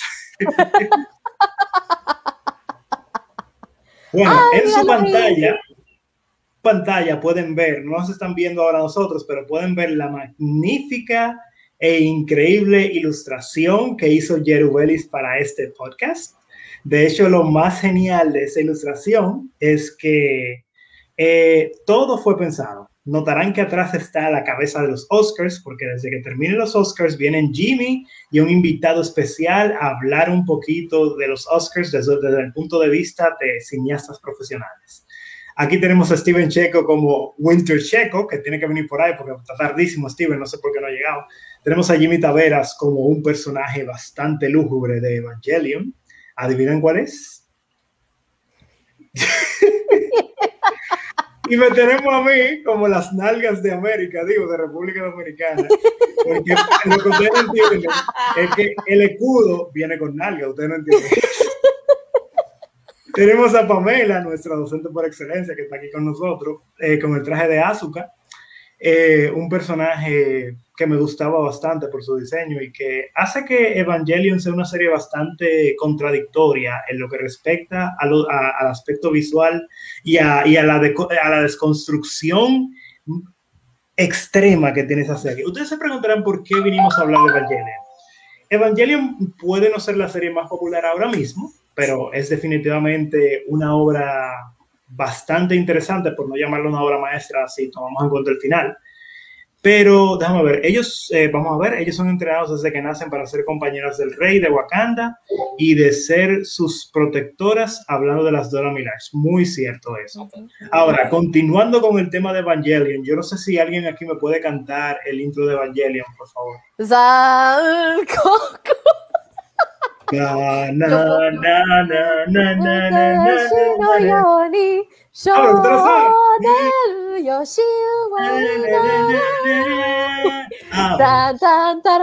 ¿cómo hacemos? Porque, de hecho, algo, algo muy malo que pasó es que una de las voces latinoamericanas de, bueno, específicamente la voz del personaje que está vestido Gabriela en la ilustración que mostramos. Ahí. Eh, Ahí está, Misato Katsuragi. Wow, destino final. eh, no, lamentablemente la actriz que representaba la voz latinoamericana murió. Y es algo histórico porque la mayoría de nosotros, quienes tuvimos Locomotion. Ay. Eh, y después, eh, eh, después um, Animax. Sí, después Animax, aunque yo creo que para mí Locomotion era el final. O sea, e-, esas transiciones que hacían de programa a programa era una vaina increíble, de verdad. Eso sí. Eh, ¿Qué pasa con Evangelion? Evangelion es una serie que se hizo súper popular, principalmente por lo, como por el choque que te causaba verla. A diferencia de otras series, tú veías que, que, en Evangelion se utilizaba un recurso que en vez de que los personajes se fueran desarrollando a través de que la serie fuera avanzando, al contrario, los personajes iban desconstruyéndose. Eh, ¿Qué quiere decir esto? Que era normal, es totalmente natural en el flujo de la serie que Shinji empezara como un joven relativamente animado con todos esos traumas a un joven destruido que simplemente hay que decirle, métete en el maldito robot, Shinji. ¿Verdad que no nos podemos reír porque murió la actriz de, de Katsuragi? Y bueno, yo quiero que ustedes me, me cuenten cuál fue su experiencia con Evangelion, no muy, no muy extendido porque el de hoy no es tanto Evangelion, a pesar de que les rendimos honor a Evangelion y a la, a la, a la voz de Katsuragi que murió, sino el hecho de que los ángeles de Evangelion eh, y las referencias a la Biblia y a las religiones abramaicas eh, son verdaderamente una, una delicia cultural. Y yo le digo a la gente, porque yo mismo no lo sabía, ¿a qué edad te enteraste que los ángeles de Evangelion son mucho más fieles a, a como describe la Biblia los ángeles que los ángeles que nos ha vendido el eurocentrismo? Lo dije. La Biblia describe a los ángeles en algunos momentos como seres hermosos, pero la, la belleza es subjetiva, pero de hecho, en algunas partes de la Biblia, los ángeles son descritos como seres con dos cabezas, etcétera, etcétera, etcétera. De hecho, sí hay momentos en que los ángeles, según la religión cristiana, toman forma humana, pero la realidad es que si uno lee la Biblia y le quita el romanticismo que lamentablemente algunas, no, no, no quiero atacar religiones aquí, sino que, o que han habido personalidades a través de la historia que quizás han moldeado la parte visual de lo que representa la Biblia a, la, conveniencia de su pueblo. Por ejemplo, el hecho de que la, mayoría de imágenes de Jesús durante milenios, eh, bueno, no milenios, sino durante siglos, por decirlo así, son de gente blanca. O sea, tú no me vas a decirme con que un hombre que vivía en un país de Medio Oriente iba a ser blanco. el mismo caso con Cleopatra. También. Ah, oh, whitewashing desde tiempos inmemoriales. Ya, ¡Qué sorpresa! eh, bueno, déjame poner aquí rápidamente Evangelion. Eh, háblame un poquito de su experiencia con, eh, con Evangelion, en lo que yo pongo el título del banner aquí. Le cedo mi puesto a Gabriela. ¿Qué decir? Eh, yo me expuse a Evangelion muy temprano. Eh, dígase que yo veía Locomotion, veía Animax y para quienes veían esos canales, yo tengo 26, así que ustedes se pueden imaginar lo pequeña que yo era. Entonces, pero qué les digo, yo desde chiquitica yo me ponía a leer, qué sé yo, que si Fyodor Dostoyevsky, también me puse a leer que si también eh, Wuthering Heights de Emily Bronte, así que desde chiquita yo realmente no sé, como que me gustaba buscar eh, temáticas así. Después, sí, y mira, mira el comentario que nos acaban de poner aquí. Siento que Shinji es uno de los personajes más humanos que he visto en un anime. Mira, eh, no, no es mi intención interrumpirte, aunque ya lo hice. Eh, oh, alerta de spoilers. Los ángeles de Evangelion sí adquirían forma humana mediante, mediante convertirlos en Evas. mira, muy interesante. Yo nunca me metí mucho en esa parte del lore. Así que eso es bastante interesante porque eso nos da una referencia aún más fuerte respecto al hecho de que los ángeles, según la Biblia, en algún momento tomaban forma humana. O sea, continúa, Gabriel. Pero, bueno, sí, con un paréntesis en cuanto a eso, antes de seguir, que por así decirlo, eh, viendo esto es una manera interesante de interpretarlo, pero también las únicas referencias, por así decirlo, a interpretaciones humanas de los ángeles en Evangelion, la más directa, por así decirlo, es Kaor Nagisa, que él es literalmente el principio y el final de todo, porque él es Adam, el es Tabris, que es el último ángel, y también es Kaoru Nagisa, que es su forma humana. Y algo que me parece muy interesante de Kaoru es que, interesantemente, siendo uno de los personajes menos humanos que existe en el universo de Evangelion, él es al mismo tiempo, no diría que uno de los más idealistas, pero sí como uno de los más positivos, porque él veía el agujero en el que Shinji estaba metido, pero él quería como que ayudar a sacarlo de ahí y Kaoru fue la primera vez que, él que Shinji realmente llegó a experimentar el tipo de amor que él estaba buscando. Así que me parece muy interesante que todo esto haya pasado de la mano de un ángel. Es curioso, y yo, vi, yo volví a ver Evangelion muy recientemente, pero me parece con eso que tú me estás comentando que no me metí tan profundo. ¿Tú no crees que tomando en cuenta que al final Nagisa era un ángel y parte de los enemigos de la humanidad, que él quizás se acercó así a Shinji, o bueno, quizás esto no importe para el argumento que tú planteas, pero tú no crees que él quizás hizo todo eso con Shinji simplemente como con mala intención? Tomando no necesariamente, porque si él realmente hubiese tenido una mala intención, él hubiese continuado cooperando con Sally y él hubiese, no hubiese dejado que Shinji lo matara, no le hubiese dicho, mátame. Y ah, perdón, spoiler para la gente que no lo ha visto, pero esta serie tiene esta serie tiene más de 20 años y esto pasa en los últimos tres capítulos, así que eh, perdónenme de verdad. Um, pero sí, eso es algo que pasa. Así que si él realmente hubiese tenido esa intención, él se hubiera acercado al cadáver de Lilith y no le hubiese dicho a Shenji eso que pasó. Um, entonces, volviendo al tema, al, bueno, a mi comentario original, Em, yo lo vi primero por partes en Locomotion o Animax, no recuerdo en cuál de los dos fue. Después, en el 2007, vuelve el hype de Evangelion por las películas de Rebuild of Evangelion. Que por cierto, los títulos que usan en esas películas es algo para hacer un análisis aparte, la forma en que ellos los escriben. Em, porque si ustedes recuerdan, los nombres.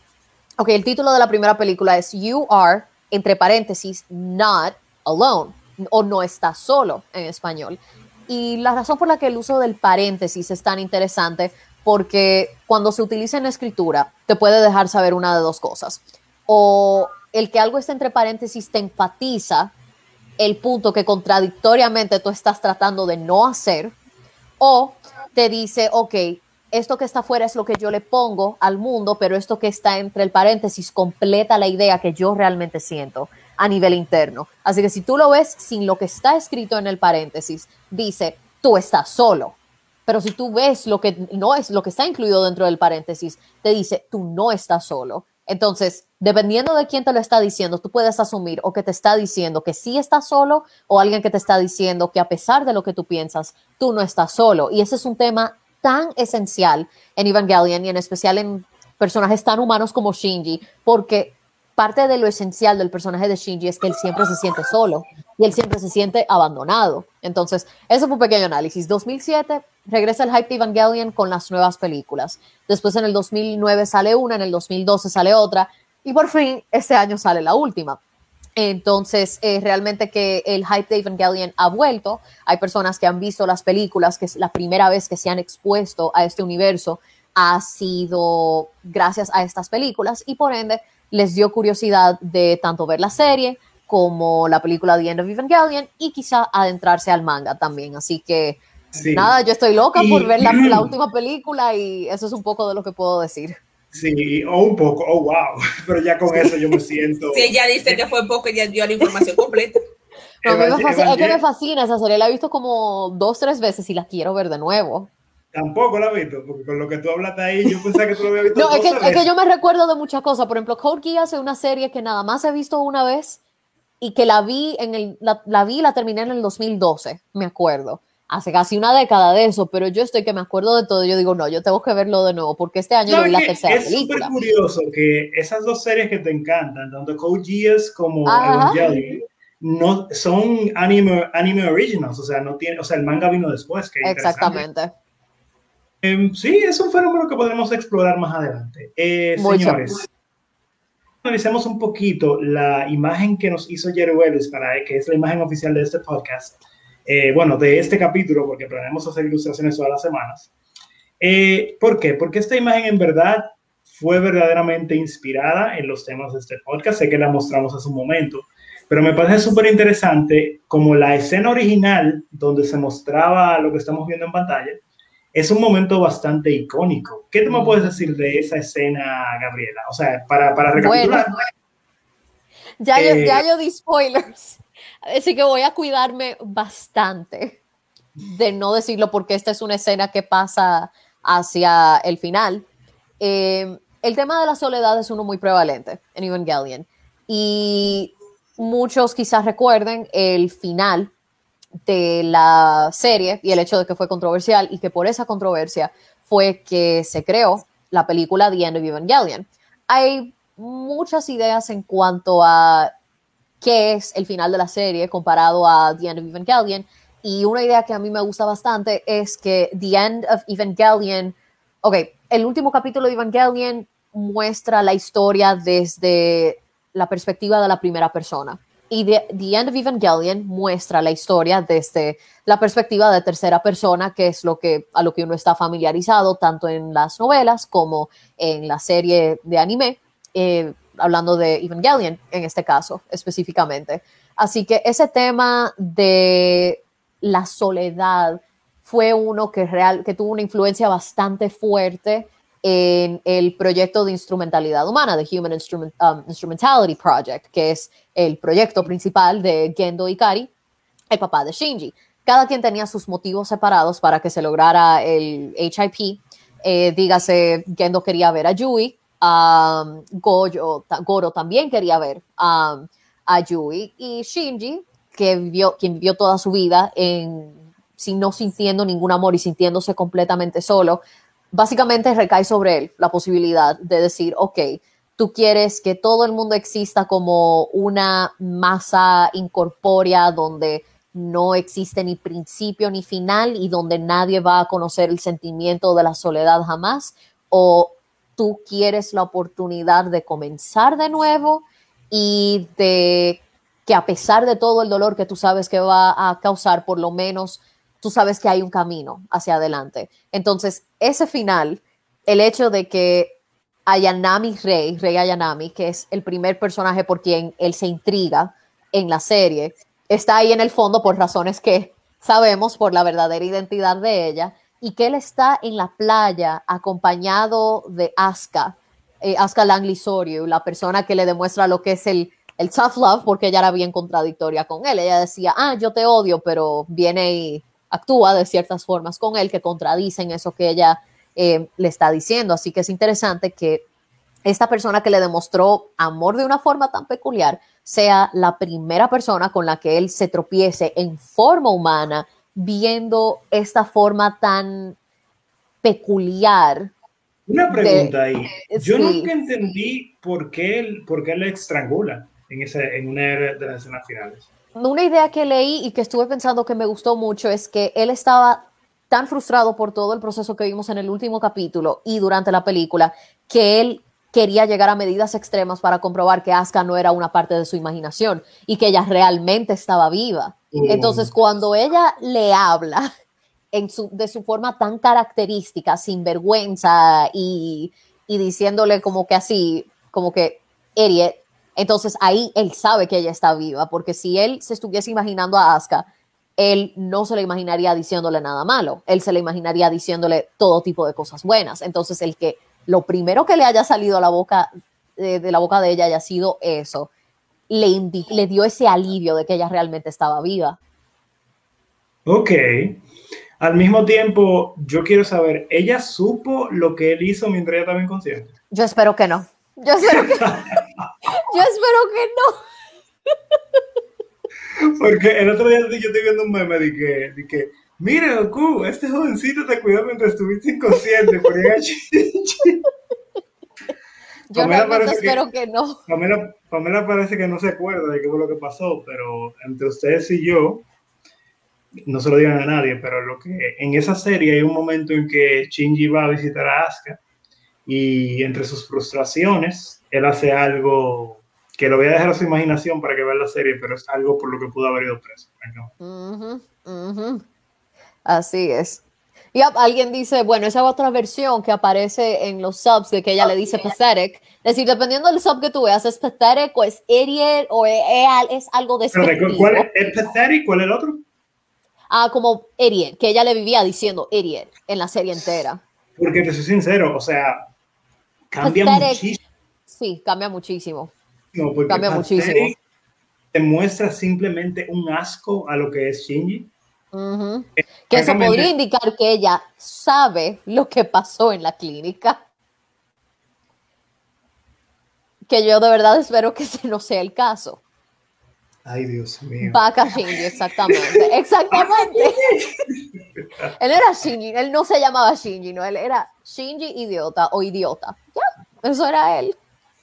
Pero sí, realmente que tuvo un impacto muy grande y estoy emocionada por ver lo que van a hacer con esta última película, porque una idea interesante que ha circulado por el internet es que las películas de Rebuild of Evangelion son como un tipo de soft reboot de lo que pasa después del Human Instrumentality Project, que si ustedes se fijan, por ejemplo, eh, durante las películas de Rebuild, el agua está completamente roja, que es lo que pasa únicamente después del, um, del tercer impacto en la serie y en The End of Evangelion. Así que esa fue una idea interesante, no sé si ese es el caso, si lo es, lo, sabremos ahora. Lo que tú me estás diciendo es que puede que lo, todo lo que pasó en la serie sí ya haya pasado. Exactamente. Esa es una idea que ha estado circulando por el internet y no sé, sería interesante considerarlo, pero solo lo sabremos cuando ya por fin salga la película este año, que hemos esperado bastante por ella. Bueno, eh, yo francamente no he visto las nuevas películas, ninguna de ellas. No las he visto porque yo asumía que eran como una versión kawaii de todo lo que había pasado. No, no, para nada, para nada.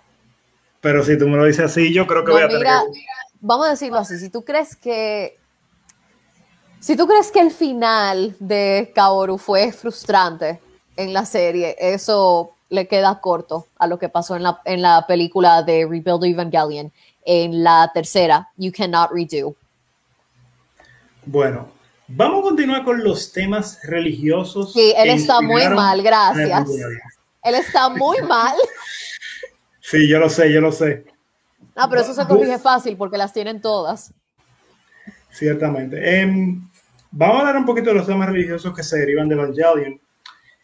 Yo entiendo que en el doblaje le llamaban apóstoles y no ángeles a los, a, los diferentes monstruos que aparecen en la serie. ¿Verdaderamente eh, en el doblaje que tuviste le llamaban apóstoles o le llamaban ángeles? Ah, yo vi el doblaje que se mostró aquí en, Animax y eran ángeles. Mm, Pero yo también cuando vi la serie original, los subtítulos decían ángeles también. Ok, ok. Bueno, ¿será que es una memoria mala o no? Pero sería interesante si, si, eh, si en algún job o sub les, hayan dicho así apóstoles. es posible, francamente, pero uno nunca sabe. Porque es que hay tanto diferente. De hecho, recuerdo que había un tema con la canción del ending, que no me acuerdo bien.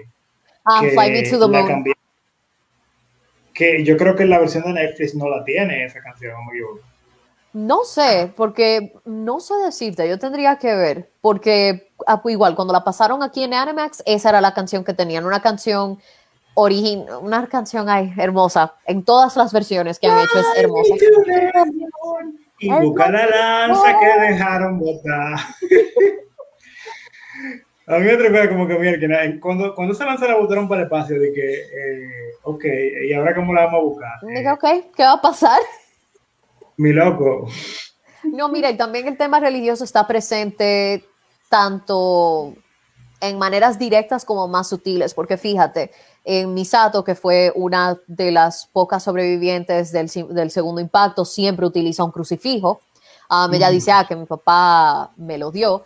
Y tenemos el hecho de que las tres computadoras de NERV están nombradas por, en, honor a The Three Wise Men, eh, o los Reyes Magos, como los conocemos aquí. Eh, y es interesante que estas tres figuras que son masculinas por igual, cada una de ellas, Gaspar, Melchor y Baltasar, cada una albergue un aspecto diferente de la personalidad de la mamá de, de Akagi, Ritsuko um, Akagi, perdón, que es eh, su aspecto como mamá, como mujer, y hay uno más que se me está olvidando. Mamá, mujer e hija, yo creo que era. O no sé si, o mamá, mujer. Si alguien lo recuerda, por favor, dígame, porque yo recuerdo que uno era su, eh, su lado de mamá, uno era su lado como mujer, y el lado de mujer que en un momento en el que las tres computadoras tenían que tomar una decisión unánime, el lado de mujer fue el que el único que dijo que no. Entonces, Pero lo que, tú, lo que tú me estás diciendo a mí es que están, estamos haciendo una, una, referencia a Padre, Hijo y Espíritu Santo con eso. Básicamente, básicamente. Es, interesante porque tú lo tienes con, again, los tres Reyes Magos, que es una referencia directa a los tres Reyes Magos que visitaron a Jesucristo para hacerle ofrendas y que también estas tres entidades sean computadoras um, que tengan en sí la personalidad, el alma, por así decirlo, um, de la mamá de Ritzko, que, bueno, yo, yo, yo me voy a cuidar porque casi se me sale, no un spoiler, pero sí un detalle importante de la historia, así que me voy a reservar. No, están en tu casa con antorcha en la puerta después de todo el spoiler que tú dices, ya ahora no van a estar, porque imagínate. No, no, no, no, no, después de eso que yo dije, no. Eh, bueno, señores, em, yo estoy esperando aquí que Jimmy entre. Jimmy todavía está viendo los Oscars. Pero en lo que Jimmy entra, yo lo que voy a hacer es que voy a hablar un poquito, voy a, voy a, voy a hablar un poquito de los premios que se han ganado en los Oscars. Ahora, eh, tengo aquí una lista que mandó Jimmy. Eh, mejor directora, Chloe Zhao. Mejor sonido, eh, Sound of Metal. Mejor película corta, Two Distant Strangers. Mejor corto animado, If Anything Happens, I Love You. Me, oh, ¿y esa cuál es? If anything happens, I love you. No, If Anything Happens, I Love You. Mejor corto animado. Oh, no la he visto. Eh, le damos la bienvenida a Jimmy Tavares. Hola. Está viendo los Oscars. Jimmy, Eso. si tú quieres, lo que podemos hacer es que tú puedes empezar a hablar eh, y comentar lo que tú estás viendo, para así cualquier persona que esté viendo los Oscars ahora mismo pueda servirle como el, el guía cinematográfico en, en su camino. Bueno de momento acaban de anunciar el ganador a mejor edición, que se le acaba de ganar la película de Sound of Metal. Anteriormente ya, se habían anunciado ya varios ganadores. Aquí yo tengo la pequeña. Eh, vamos a empezar. Ya anunciaron eh, mejor guion a Promising Young Woman. Mejor guion adaptado se lo ganó Father. Mejor película extranjera, Another Ground. Daniel Canúa ganó mejor actor de reparto. Wakanda Forever. Yes. Eh, mejor cabello y maquillaje lo ganó Ma, Rainey's Black Bottom. Mejor ropa, Matt Rainey's Black Bottom. Tenemos mejor directora que la ganó por primera vez una, una mujer asiática, Chloe Zhao. Mejor sonido Sound of Metal, mejor película corta Two Distant Strangers, mejor corto animado If Anything Happens I Love You, mejor película animada, obviamente, lo ganó Soul. sí. Mejor corto anima, mejor documental corto Colette, mejor documental My Octopus Teacher, mejor actriz secundaria John Yu Ho mejor diseño de producción Mank y mejor cinematografía Mank. Ahí tenemos ya la lista de ganadores que acaban de ganar un Oscar el día de hoy. De momento. Wow.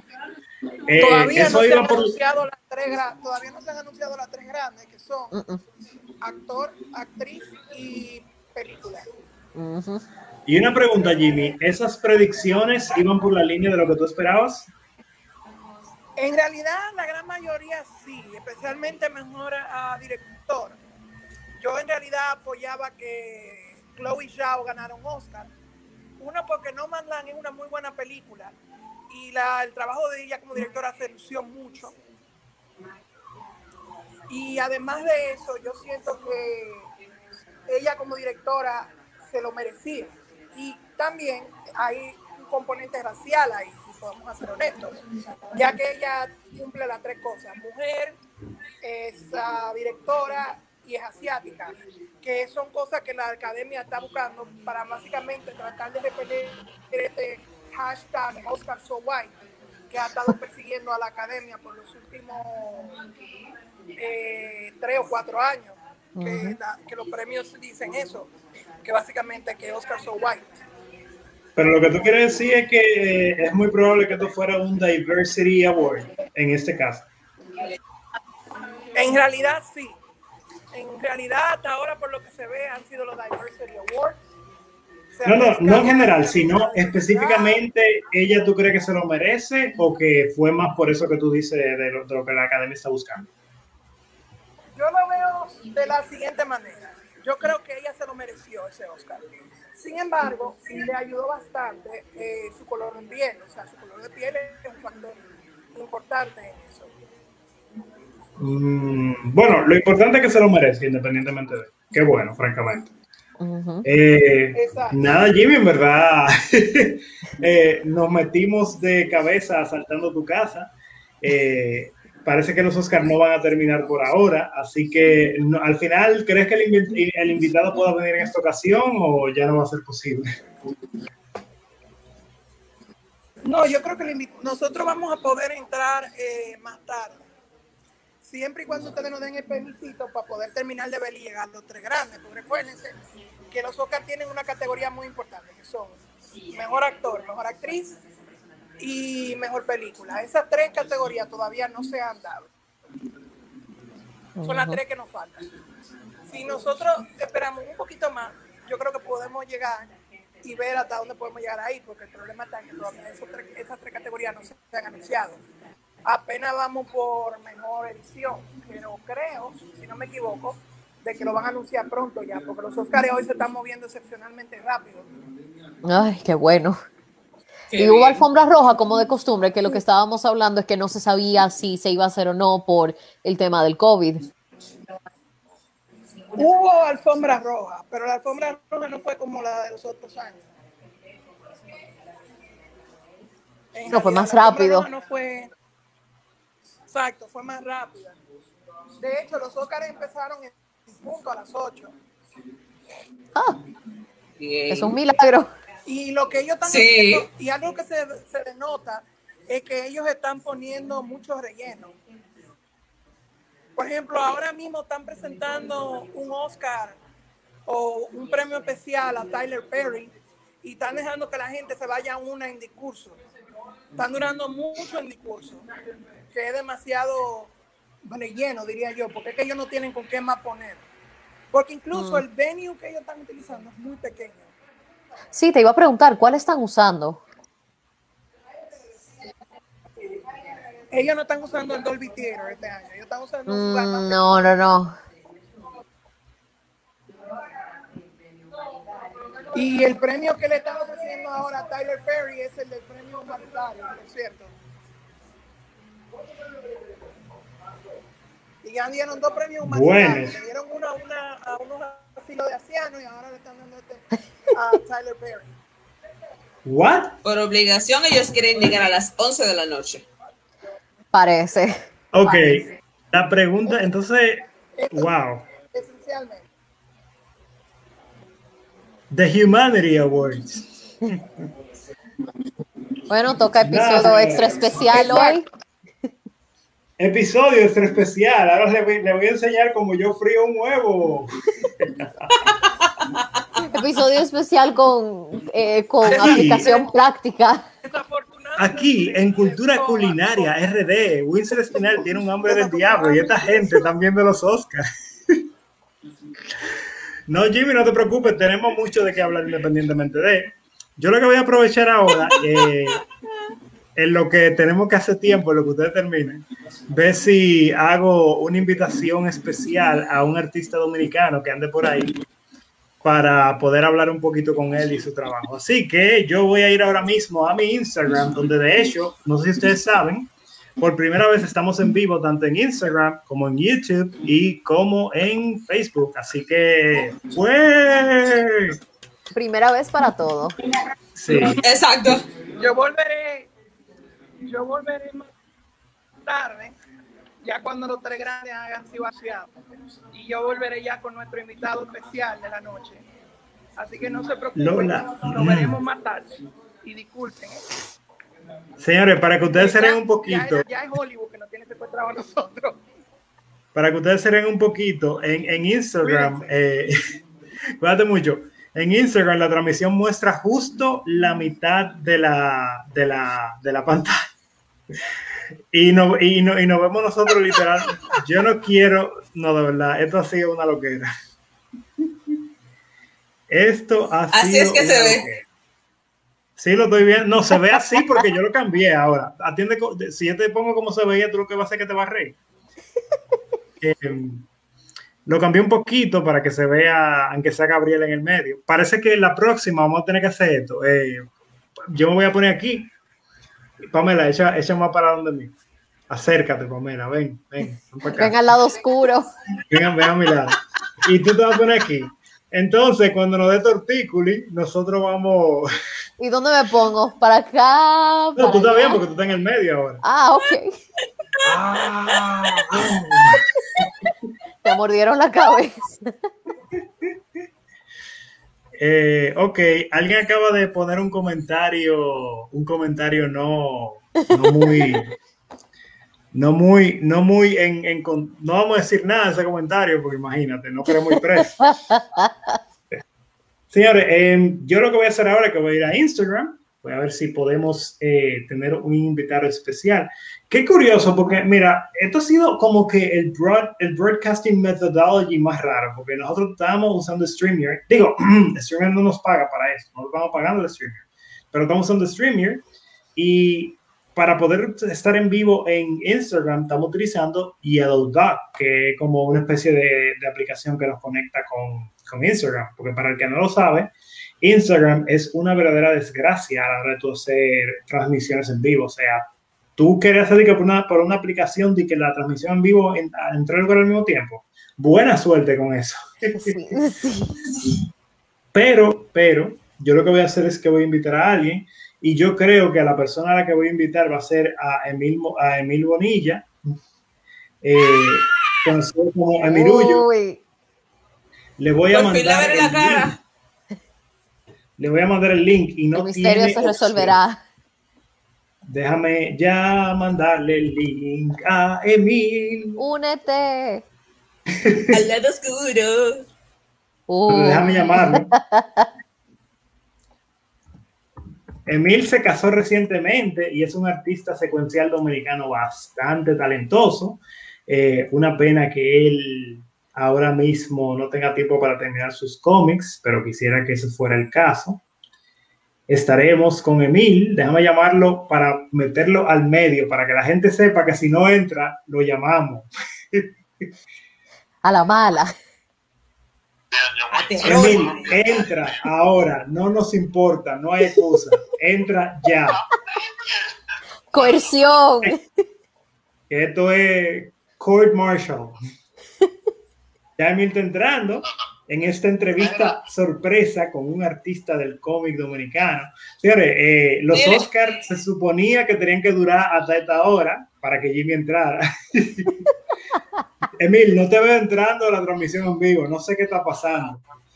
Dile que si no entra, que no me hable. veremos pronto. Dale Que si no entra, que no me hable. Dice Pamela que si tú No, no quitamos entras, la no cámara y ya. Exacto. Eh, no te vemos en el, no te vemos en el, en el live. Eh, no por Instagram, entra por el link que yo te mandé por WhatsApp. Hey, it's time to celebrate. Tu, tu, tu. Y viene Mil, un artista del cómic dominicano. Come on. Blanca, yo estoy cantando. tú- yo voy por un lado de la canción, tú vas por un lado de la canción y Gabriela va por otro. Decídense. Pero vamos a hablar un poquito de Emil, eh, entrando a su Instagram, voy a compartir la pantalla. Emil es un artista secuencial que yo conocí en Webtoon. Eh, en Webtoon él tiene trabajos bastante interesantes. Hola. Hey, tenemos el lado sensual del arte dominicano. Oh yeah. Winter, yo que ¿Para de- para que las damas puedan presenciar a Emil. Pero no es a ti que Emil, te ahora eh, sí. Emil, preséntate como, eh, la como sabrás, mano. nuestro, sabrás, nuestro podcast eh, tiene el objetivo principal de hablar de temas de cultura pop, pero la realidad es que el objetivo es más cultural que otra cosa. Al mismo tiempo, queremos presentar artistas secuenciales como tú, que durante varios años han estado creando cómics. Eh, Emil, ¿qué te motiva a ti a crear arte secuencial? Bueno, últimamente es más por hobby. Como que me viene una idea y la quiero hacer a ver cómo reacciona la gente. Antes ya puede ser graciosa, controversial, lo que sea. Y eso, hobby. Ok, pero nos hemos dado cuenta también que tú eres bastante consistente. Durante, o sea, tú no has fallado ni siquiera una sola, una sola vez no has fallado en, el, en, tus, en tus publicaciones diarias. Bueno, eh, Pamela, te dejo entrevistar a Emil, que tengo una llamadita. Este podcast no tenía que durar tanto, así que, como saben, el próximo segmento, Windsor va a freír un huevo en cultura culinaria. Dame un segundito. Ay, Dios, es que yo por sí yo lo conozco, yo, yo tengo una conexión con él, entonces como que Estamos iguales. Ay, Dios. Y la hora. Ustedes me tenían que avisar para yo estar más producido porque. Nadie aquí está producido. Ay, no. Déjame ver. Nadie aquí está producido. Estamos cómodos y presentables y ya. Sí, sí. Entonces, Somos gente. Aquí estamos. Bueno, sí. Eh, Gabriela, soy yo, ¿verdad? Ah, sí, eh, hola. Sí, ella se llama Gabriela. Perdón, aquí, ella se llama Gabriela. Ah, bueno, cualquier cosa, Pamela, también hay algunas personas que están enviando preguntas, así que si tú quieres comenzar por ahí o si ya tienes algunas en mente. Ah, bueno, si él nos podría hablar alguno de sus cortos que tiene en Wattpad. Yo tengo una. ¿Por qué me invitaron tan a los random? ok, aquí viene una pregunta que dice Sebastián, o Sebastián. Dice, ¿cómo sientes el desarrollo de tu cómic al leer lo que escribes y tu storyboard? para, para mí o para Gabriela? Ah, no, para, para, para ti. mi corazón.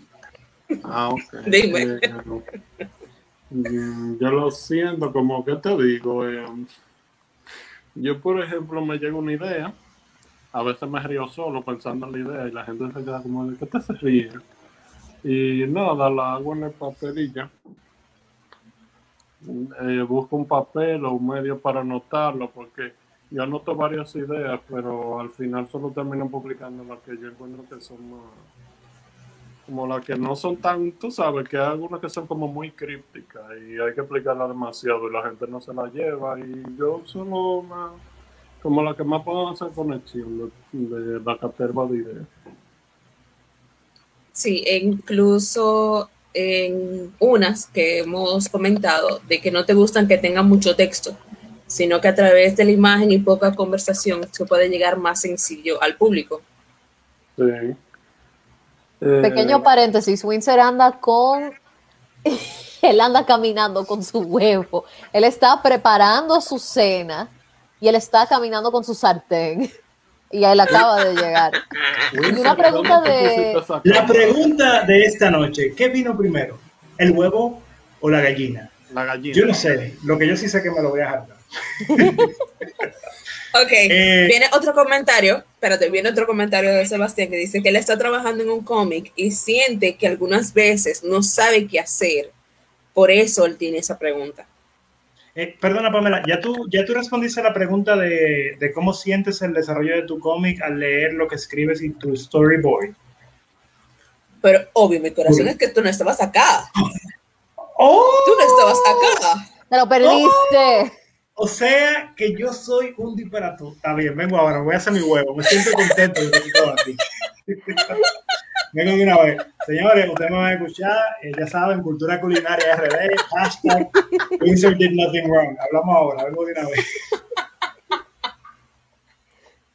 Wow, provecho. que le tire una foto y lo mande. Por favor, que manda la receta. Mm. Pues sí, entonces esa era la pregunta de Sebastián, ¿no? Sí. Sí, entonces él estaba preguntando eso porque como él está trabajando en un cómic, él siente como esto, de como que, eh, que, al, que al leerlo y con el storyboard como que no conecta. ¿Será algo así, Sebastián? Seguro que sí. Eh, de esa parte, lo que yo diría que le pasa es que con eso del cómico, cualquier trabajo que sea artístico, es como un poco a veces complicado de, darle estructura, porque de por sí el arte es muy emocional y las emociones no tienen estructura. Entonces ya ahí habría que tener un marco de disciplina o tener una idea.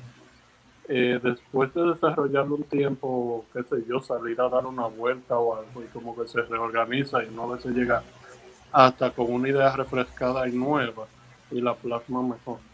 Bueno, por lo menos me hace más función. y, habiendo dicho eso del tema de que el arte es algo emocional y realmente sí lo es, ¿a ti qué tipo de escenas, qué tipo de momentos son los que más te cuestan plasmar sobre la hoja? Es decir, ¿son los momentos cómicos, los momentos más serios, los momentos alegres? ¿Y por qué tú crees que es eso? Mm, no solo... Eh, ¿Qué te digo? Tú sabes que hay temas que son controversiales, entonces tú a veces lo tienes que maquillar un poco. Y a veces es como difícil elegir con qué tú lo vas a representar o con qué palabras y, hacer que pasen desapercibidos. Por ejemplo, hay una película eh, de esta gente, yo no, no me acuerdo cómo se llama la película, pero es como de unos pollos que quieren escapar, como de una mujer que que los vende. ¡Ay, sí!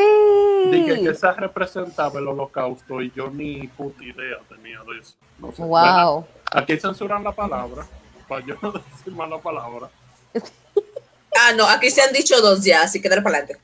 Ah, por la sáquenlo, sáquenlo. Bueno, entonces, eso de que representaba el holocausto. wow. pero yo no me daba cuenta de eso, entonces como cosas así, a mí me gusta hacerlo a veces. No, en especial porque esa película cuando salió uno era niño y esas son cosas que uno quizá no pueda comenzar a vislumbrar hasta que uno es mayor, hasta que uno comienza a hacer como una investigación al respecto. Así que tú dices que para ti un reto es ese, el de representar temas controversiales de una forma que sea quizá un poco más, menos gráfica o menos fuerte. Ajá, y hay otras que tú quisieras hacerlo de algo que te pasó sin que la otra persona se dé cuenta de que de que, ah, fue por mí que tú hiciste eso, o, a veces hay alguna... Sino que, se siente identificado por esa situación. Ajá, o a veces uno lo hace sin esa intención, sin ninguna, que le sale una idea así, y la persona se lo toma personal, de que se fue por mí, yo, pero, no... No necesariamente. Exacto. Eso es, eso es muy complicado, porque te digo, es como emocional, y el arte genera diferentes eh, impresiones en la gente. Eh, hubo un dicho una vez que yo vi que la gente ve el arte todo el tiempo en la calle y como que se presta indiferente, porque como lo ve todos los días, pero hay personas que por ejemplo ven un edificio y literalmente se lo quieren comer de tanto que le gusta, así que eso es muy subjetivo. No, y también el tema de la película que estaban diciendo. Ok, de, de la película que estaban diciendo, Pollitos en fuga sí, sí, esa misma, esa misma. Que esa era de stop motion, si mal recuerdo. Ajá, que tiene el estilo de Wallace y Gromit y de, y de los yep. Pero mira, muy interesante eso. Y si uno se fija, hay tantos temas en películas y en cómics que uno quizá, repito, se le escapaba por el hecho de que uno no tenía una edad en la que tenía una idea más concreta del mundo en sí. Entonces había tantas referencias y cosas que a uno, que a uno se le escapaban. Por ejemplo, hay una broma en Las Chicas Superpoderosas eh, en el que estaban eh, Bombón, Burbuja y Bellota con su amiga humana, eh, Robin, de, la escuela. Y entonces, ah, básicamente estaban hablando de que ah, sí, de que nosotras nacimos por un accidente y Robin dice, no se preocupen, yo también fui un accidente. Y yo viendo eso ahora, dije, ay, no. Pero esas son cosas que repito, por eso es que hay películas, las películas animadas, dígase, como esa, Pollitos en Fuga, uno la ve como niño, la disfruta, y uno la ve como adulto y la disfruta, y puede que sea por razones completamente diferentes. Así que cuando tú desarrollas tu trabajo, tú dirías que tú lo haces de esa forma de que diferentes públicos en cuanto a edad la puedan disfrutar o tú tienes un público muy específico en mente. Sí, es que tú sabes que es bueno como acaparar a tanto el público adulto como el niño y el del niño eh, disfrazársela. ¿Tú has escuchado del episodio de Coraje el perro cobarde de La Máscara? Yo creo que sí, eh, recuérdamelo porque yo tengo mucho que no veo los muñequitos. Incluso cuando niño, bueno, Coraje siempre para mí tenía como un ambiente muy oscuro y pero, pero a la misma Era muy macabro, era muy, muy macabro. Ajá, entonces hay un episodio que se llama La Máscara e incluso, e incluso lo sacaron del aire porque representaba el lesbianismo como amistad y muchas cosas eh, ocultas. Por ejemplo, hay una escena en la que entran a una conejita en una, en, como en una maceta de flores y eso hace alusión como a violaciones y eso, porque cuando a una flor la abren ya tú sabes que eso significa. Y violencia familiar, violencia en pareja, todo eso, pero muy maquillado, pero un adulto se queda con la mandíbula en el piso cuando ve todo eso. Entonces. No sabía, ¿no? Y Coraje es una serie de, esas de, de, Cartoon Network que sí tenía algunas imágenes un tanto controversiales, no porque fuesen violentas, pero porque eran inquietantes, por así decirlo. Cosas que, por ejemplo, uno veía en aquel entonces y todavía recuerda. Yo el día de, hasta el día de hoy me acuerdo de la luna y me acuerdo de la momia y recuerdo tantas otras cosas de, eh, de la serie, pero eso es lo interesante porque son cosas que los adultos y los niños pueden disfrutar por razones diferentes y por eso es que uno tiene series, vamos a decir, como La Casa del Búho, Owl House, que fue una serie animada que salió el año pasado en Disney, eh, un show orientado a preadolescentes y personas que están en la adolescencia temprana, pero yo la vi, yo le dije a Winter Winter, tú tienes que ver Tú tienes que ver la casa del búho. Mira la casa del búho. Pero la casa del búho no es la serie donde hay un personaje dominicano.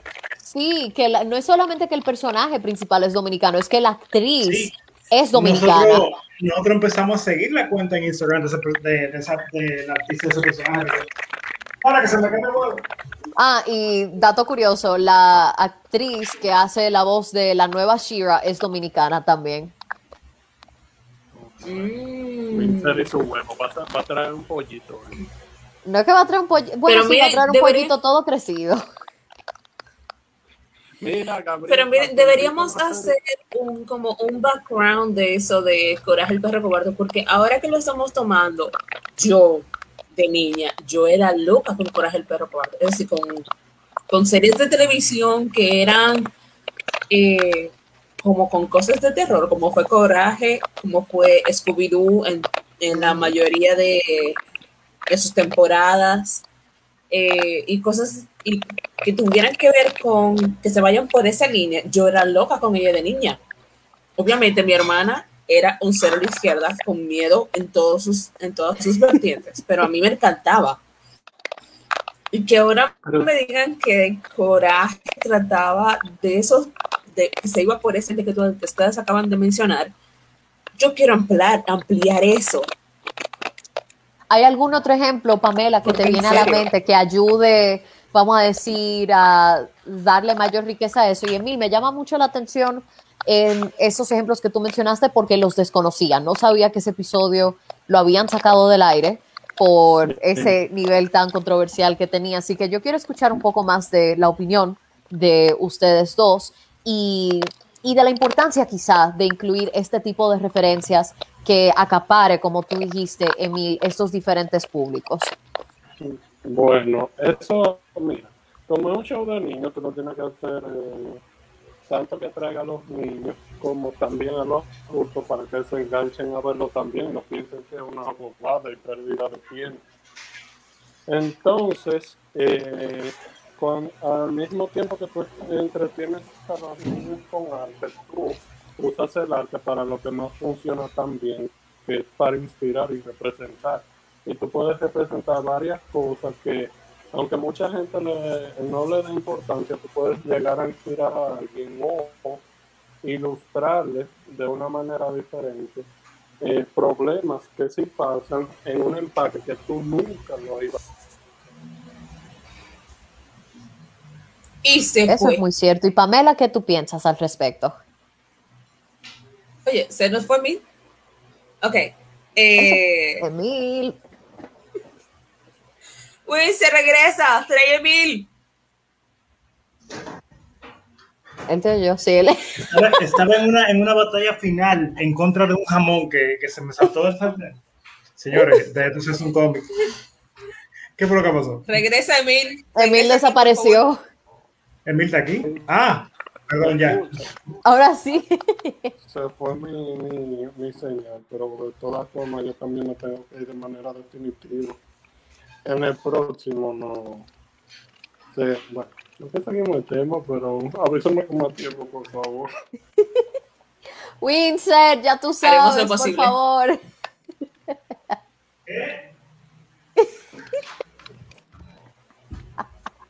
¿Emil Taquilla? Pero en fin, mi punto.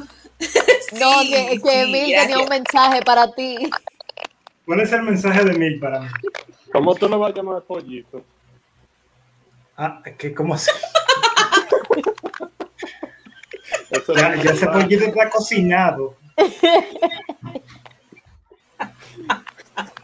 Pero él lo que está preparando es un omelette. Yo quiero saber qué es lo que él está preparando. Yo nunca había visto un huevo que tomara tanto tiempo de preparar. Es que él parece que salió al patio de su casa, agarró una gallina, dijo, pon el huevo ahora. Huevo a, la, a la jamoneta.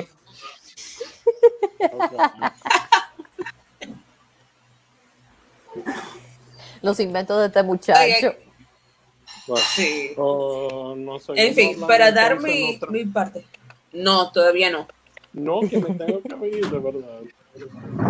En otra ocasión vuelvo. Ah, no te vayas. Emil, ha sido un placer tenerte con nosotros.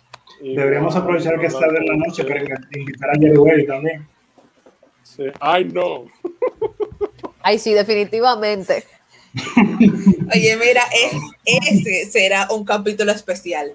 Así que guardo para el 25, para el capítulo 50, para el capítulo 100, para uno de esos tres. Good night. Bye, buenas noches, bye, un placer. Igual. Bye. Buen provecho, Windsor, con tu pollo tierno. Pero oye, Gabriela, en serio, con eso de coraje, por mi parte, yo lo veía desde una, desde una perspectiva ingenua, porque yo veía Coraje como él siendo rescatado por Muriel, eh, él hace lo posible por salvarles la vida, como haciendo eh, mantener el equilibrio de lo que él, de lo que Muriel había hecho por ella. Entonces yo lo veía más el cómo él, él era el superhéroe sin capa que salvaba a Muriel, que no sabía nada de lo que iba a pasar. Que no, la pobre, tan, ilusa la pobre. No, y también un héroe sin capa, pero que también un héroe que, si lo vemos así, dispuesto a combatir sus temores, porque el pobre siempre estaba temblando, siempre estaba gritando, siempre estaba escondiéndose, pero eventualmente, a pesar de que justo le decía estúpido perro, Coraje siempre salía, estúpido perro, siempre salía adelante. No, no, perdón, perdón, perro estúpido. Perro estúpido, que stupid dog, la traducción directa, gracias. Perro estúpido, esa misma. Eh, no, y es bien interesante ese caso porque uno se pone a pensar, ok, ¿cuántos héroes existen que no tienen capas? Y, y te repito, esas son cosas que uno valora más, yo siento, al pasar los años, porque uno podía que lo veía y decía, ¿por qué tiene tanto miedo? Coraje, pero después, siendo realistas, uno en ese tipo de situaciones dice, adiós y se va por ahí. Entonces, eso sería más o menos como el punto de vista que yo le veía a Coraje, que incluso con Scooby-Doo también, yo los veía a ellos como que aún con el miedo, ellos abrazaban ese miedo y decían, yo voy a seguir adelante. No, eso sí, también hay, tantos ejemplos así, que por ejemplo, incluso en, el anime hay algunos ejemplos de, ese tipo, por ejemplo, alguien que era así al principio era Izuku Midoriya, el protagonista de My Hero Academia, que el pobre no podía hacer absolutamente nada, pero a pesar de eso, él dice, yo por lo menos tengo que tratar de hacer algo. Y eso realmente le enseña a uno el hecho de que, ok, el valor no es, no es la ausencia del temor, sino es reconocer ese temor y decir, ok, ¿qué yo puedo hacer dentro de mis limitaciones que me permitan seguir adelante y el día de mañana poder hacer las paces con la decisión que tomé y la trayectoria que decidí encaminar? Y uno quizá puede decir, bueno, que eso es decir mucho de unos muñequitos que lidiaban con un perrito que lidiaba con temas de, cosas que literalmente eran de películas de terror, pero es algo crucial que había mencionado Emil, esta forma de abarcar temas complicados de una forma que fuese, fuese fácil de digerir para un gran tipo de audiencias, que no fuera algo necesariamente que nosotros tres como millennials de la segunda edad tendríamos que, reconocer, claro, había que usarlo. Eh, hola Joana, y, pero también cosas que los niños pueden decir, ay, qué chulo, que, que le toca contra este malo tan grande, pero que puede salir adelante. Eso es algo admirable y yo siento que el humanizar a los personajes, que también fue algo, algo que abarcamos ahorita con el personaje de John Walker, es sumamente importante porque tú te sientes observado, sientes, sientes que te están tomando en cuenta. Y alguien justo ahora acaba de decir un ejemplo, eh, una frase sobre Izuku Midoriya diciendo que Midoriya es un personaje que es un ejemplo del por qué no te puedes rendir, ya que siempre tienes que luchar por lo que quieres ser o hacer. Y eso es cierto, porque el personaje de Izuku, mira, yo siento que personajes como él y también como Tanjiro Kamado, de Demon Slayer Yo iba a mencionar a Tanjiro precisamente. No, mira, oye. También iba a mencionar lo bueno que me dio de huevo. Mm. Oye, me buen provecho, muchacho. Prepáralo para la próxima vez, para todo el mundo, porque es verdad, tú no puedes hacer eso. Sí, sí. Oye, no, entonces a mí me gustan en lo particular personajes como Izuku y como, y como Tanjiro, porque son personajes que se tuvieron que esforzar, no que nacieron con ninguna habilidad o que su padre, su madre era súper especial y por eso heredaron X, Y, Z habilidades imposibles, no. De formas tan sutiles, vamos a decir que con el hecho de que Izuku comenzó siendo súper flaquito y eventualmente a lo largo, al pasar los episodios, uno veía cómo él se iba volviendo más fuerte, las cicatrices que no se les olvidaban dibujarle en las manos y por igual. Tanjiro fue realista, él dice, miren, yo pasé por este entrenamiento por dos, tres años y es un análisis realista de lo que toma ser un héroe. ¿Perdón? A mí me, mira, personalmente a mí me encanta Zenitsu y, sí. y, no decía eso anteriormente, pero es que yo siento que Zenitsu es, desde cierto punto de vista, la representación más realista de un ser humano en, en, esa situación. Que por cierto, no sé si ustedes saben que Demon Slayer, que llega al país próximamente, se va a llamar Los Guardianes de la Noche. Óyeme, no, miren, honestamente, yo espero que Dios mediante las cosas estén más tranquilas para poder ir a, no sé, para ver esa película, porque unos esfuerzos así no pueden ser en vano. Francamente. No, y realmente que, eh. ese tema, sí, ese es un tema de, ese realismo, no de decir, ah, sí, esta habilidad que normalmente toma 10 años, de 10 años dominarla, yo la voy a dominar en una sola semana. Está bien, eso está chulo, pero yo me canso de ver eso una y otra vez y de ver personajes que con ninguna explicación de repente logran hacer eso. Es decir, a mí me fascina Ichigo Kurosaki, pero Ichigo Kurosaki está roto. Él está roto sencillamente. Y a mí, una razón por la que, disculpen de antemano a quien yo vaya a ofender con esto, una de las razones por las que a mí no me gusta tanto Sword Art Online es por Kirito, porque su desarrollo como personaje no es realista. Él está roto por ninguna razón en particular. Y a mí me gusta yo creo que el 99% de, los seres humanos van a estar de acuerdo contigo respecto a Kirito. Así que no ah, ok. Yo quería asegurarme porque Sword Art Online es un tema aparte conmigo, pero ya volviendo a ese tema, ese proceso de, de demostrar lo que realmente está pasando detrás de las escenas y con el caso que tú trajiste de Zenitsu, de decir que, ok, Zenitsu incluso se podría comparar mejor a un personaje como Coraje, que los dos andan gritando, andan llorando, andan escondiéndose, pero al final del día hacen lo que se tiene que hacer. Y el, ese tipo de personaje más... Uh. Alguien escuchó lo que dije respecto al póster que, que, publicó Caribbean Cinemas. Pero de eh, verdad se llama Los Guardianes de la Noche. No se va a llamar el tren infinito, Mugen Train, nada así. No, se llama Mugen Train al final, pero lamentablemente yo tuve la oportunidad de ver el póster de Caribbean Cinemas antes de que lo publicara. Y lo veré en la noche. ¿Qué tiene eso que ver? Tú ves, eso es algo tan extraño que pasa con los doblajes al español. Con, cuando cambian los títulos, está bien que algunos son difíciles de traducir de inglés a español y no existe una palabra que pueda servir el mismo propósito, pero hay veces que tú tienes todo clarito ahí, tú dices, ah, pero esta película es aquella, pensaba que era una completamente diferente porque te transforman el título, así que yo no sé si tuvieron que cambiar el título a eso porque no podía haber ninguna película aquí, en un cine de aquí, siendo un país católico, que tuviera la palabra demonio en el título.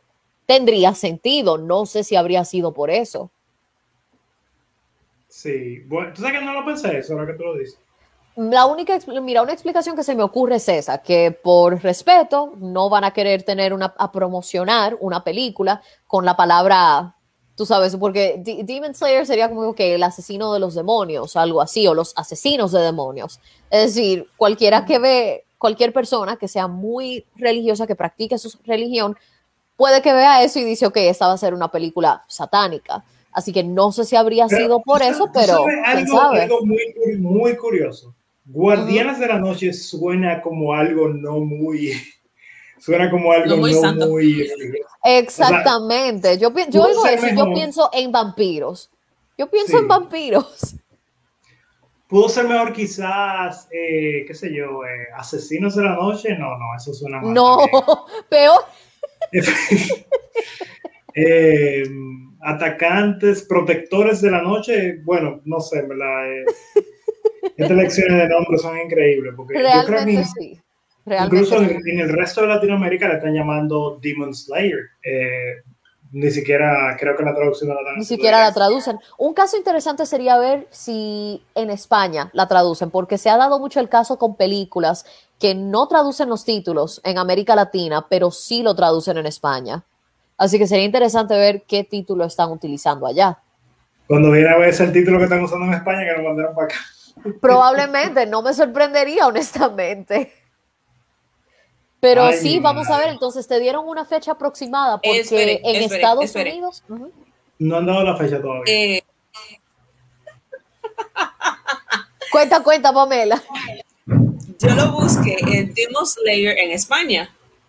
Y una de las noticias dice, Guardianes de la Noche, Kimetsu no Yaya, Kimetsu no Yaiba, Tren Infinito. Así es como lo tiene.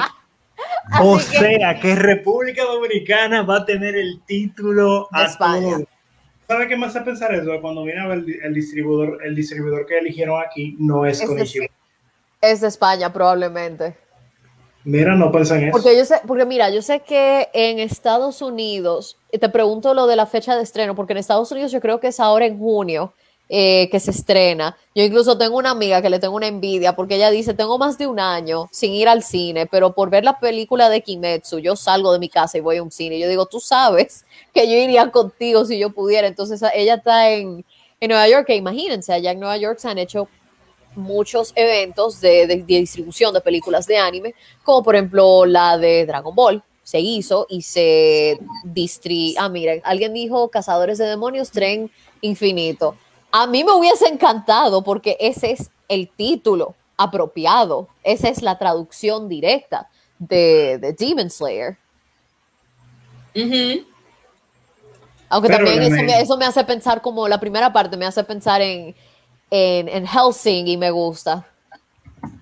Eh, de verdad, déjame ver si... Eso también es aceptable. Óyeme, Helsing, bueno, hay Helsing en sí es una historia interesante y me fascina el anime. No he visto Helsing Ultimate, la gente me ha dicho que la vea porque la historia es mejor. Eh, no sé, yo tengo que formar una opinión. ¿Tú la viste? Oye, claro. Ay, ok, voy a ver Helsing Ultimate entonces, estoy en falta. Oye, la yo, tengo vi, yo lo vi, fue por curiosidad, yo lo vi fue por curiosidad. Y ya terminando, me dice a mi mejor amiga, pero vete a Helsing, yo, vete Helsing que está en Netflix, yo, pero yo estoy viendo una que está en Netflix. Y me dice como que no, que eso, vete Helsing Ultimate. Ya terminando, que estoy viendo el título, me dice Helsing Ultimate y yo como que, ah, Uf. Pero le cogí amor desde el primer capítulo. Ay, la quiero ver, la quiero ver. Bueno, yo creo que yo soy el único inadaptado que no le gusta mucho Helsing, pero eso es solamente preferencia, Óyeme, totalmente preferencial. lo genial del anime es que hay algo para todo tipo de gustos. Hay series que yo tengo que son de mis series favoritas que, mis amigos y yo estamos en, un desacuerdo, pero bien respetuoso. Y yo digo, ok, ustedes me dejan tranquila, yo lo dejo tranquilo a ustedes con su serie favorita.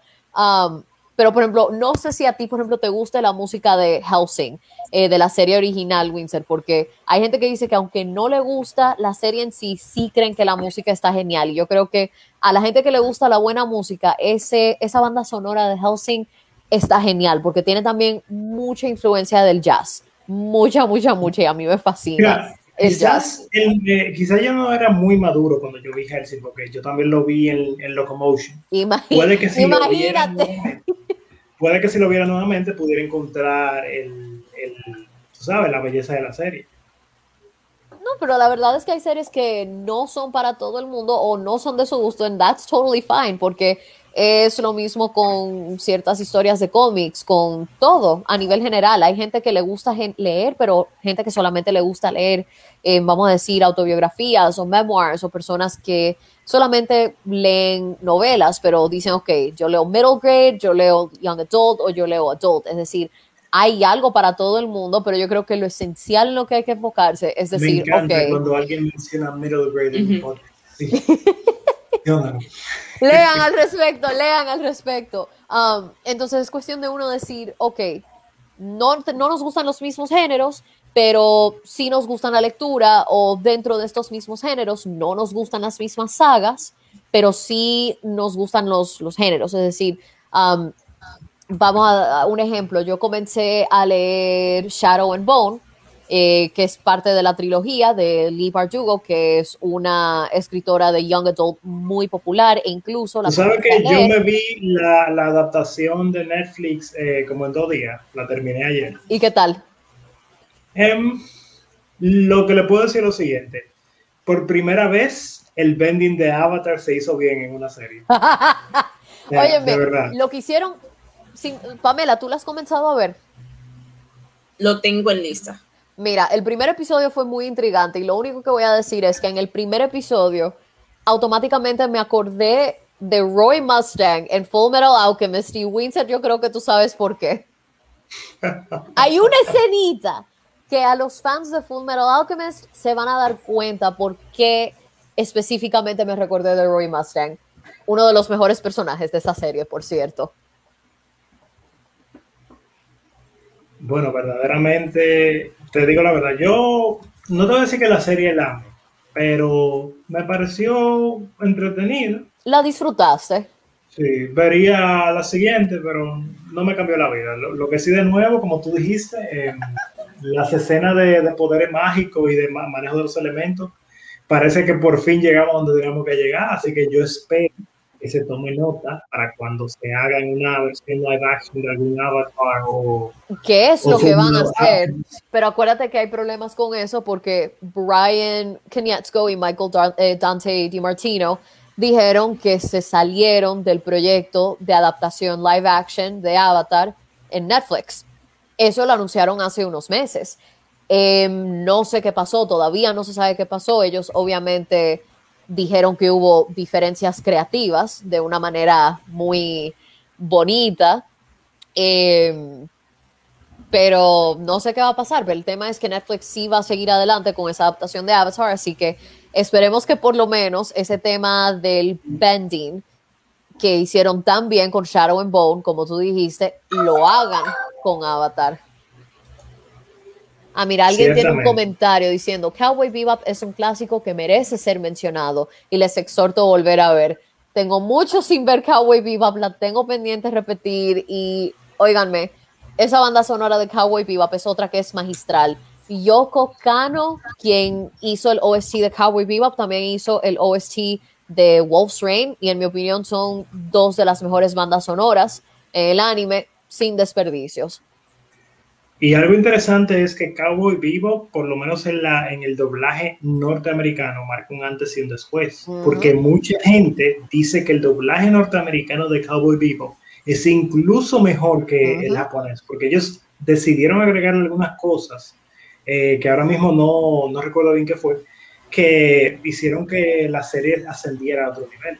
Ah, no, pues, pues yo tengo que ver el doblaje ahora porque la vi, bueno, algunos episodios así sueltos en en Locomotion y en Animax, en, español latino, pero después cuando la vi completa por primera vez fue en japonés con subtítulos en inglés y en español, así que tengo curiosidad porque no sabía eso de, de, de la adaptación de Cowboy Bebop, sí había leído que el doblaje en inglés fue excelente, pero lo tengo pendiente repetir de esa manera.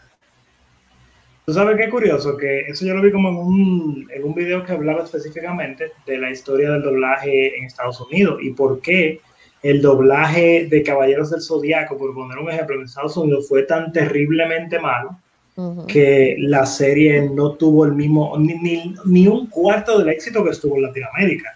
Eh, estoy hablando de varios videos al mismo tiempo porque esa información fue a través de los años que, que la, que la adquirí. Por ejemplo, si ustedes se fijan, eh, Crystal Marie, que es una comentarista de anime y ganadora del premio Cassandra, wow, qué, qué, vaina más, más opuesta. ¿Qué? Así como lo oye. Comentarista de anime en YouTube, youtuber de anime, y ganadora del premio Cassandra en República Dominicana. Felicidades. Tiene un video que nadie puede dejar de ver, que es un video, eh, no recuerdo el nombre luego lo comparto que es, ella habla en inglés de por qué en Latinoamérica el anime le gusta tanto a la gente y, por qué en Latinoamérica oh, el anime el doblaje aquí es mil veces mejor empezando por ahí. Eh, era mil veces mejor. No sé qué habrá pasado ahora pero por lo menos con los clásicos con los que uno creció eran sin desperdicio los doblajes. Óyeme a mí me gusta más ver por ejemplo Dragon Ball Z en español latino que en japonés o en inglés a todo el mundo, a todo el mundo. O sea, esa gente se mataba. Para que tú veas, antes, antes de que pasara lo de Cowboy Vivo, en Estados Unidos le daban tan poca importancia al doblaje de anime que Dragon Ball se dobló, fue en un cuartico como este tamaño. Ay, Dios mío, una serie tan trascendental. And it shows. It really does. Honestamente, el nosotros tuvimos suerte de haber crecido con doblajes de tan alta calidad. Tuvimos mucha, mucha suerte en ese sentido. Porque yo realmente no recuerdo haber visto un solo doblaje al español latino que yo diga, no, no me gusta, porque es que yo recuerdo que todos me sonaban agradables, me parecían consistentes con el diseño de los personajes, que yo creo que eso es algo que choca mucho em, cuando se dobla un anime al inglés, y es que la voz que tiene un personaje y su apariencia y su personalidad no son consistentes. Tú dices, ok, lo escucho en japonés, lo escucho en este idioma y hay cierto nivel de coherencia pero lo veo doblado aquí y siento que, por ejemplo, en el inglés se daba el problema, no sé si, si hoy en día se sigue haciendo el problema de que por lo menos las, los doblajes eran muy jocosos para muchos personajes adultos. Muy, muy jocosos. Hay un caso histórico de, una, de un anime de fantasmas, que no recuerdo el nombre. Es histórico porque ellos decidieron decir como que, oh, es toda una serie que tiene una historia. Fuck it. Hicieron una locura que tú ves ese anime, que déjame ver si lo encuentro.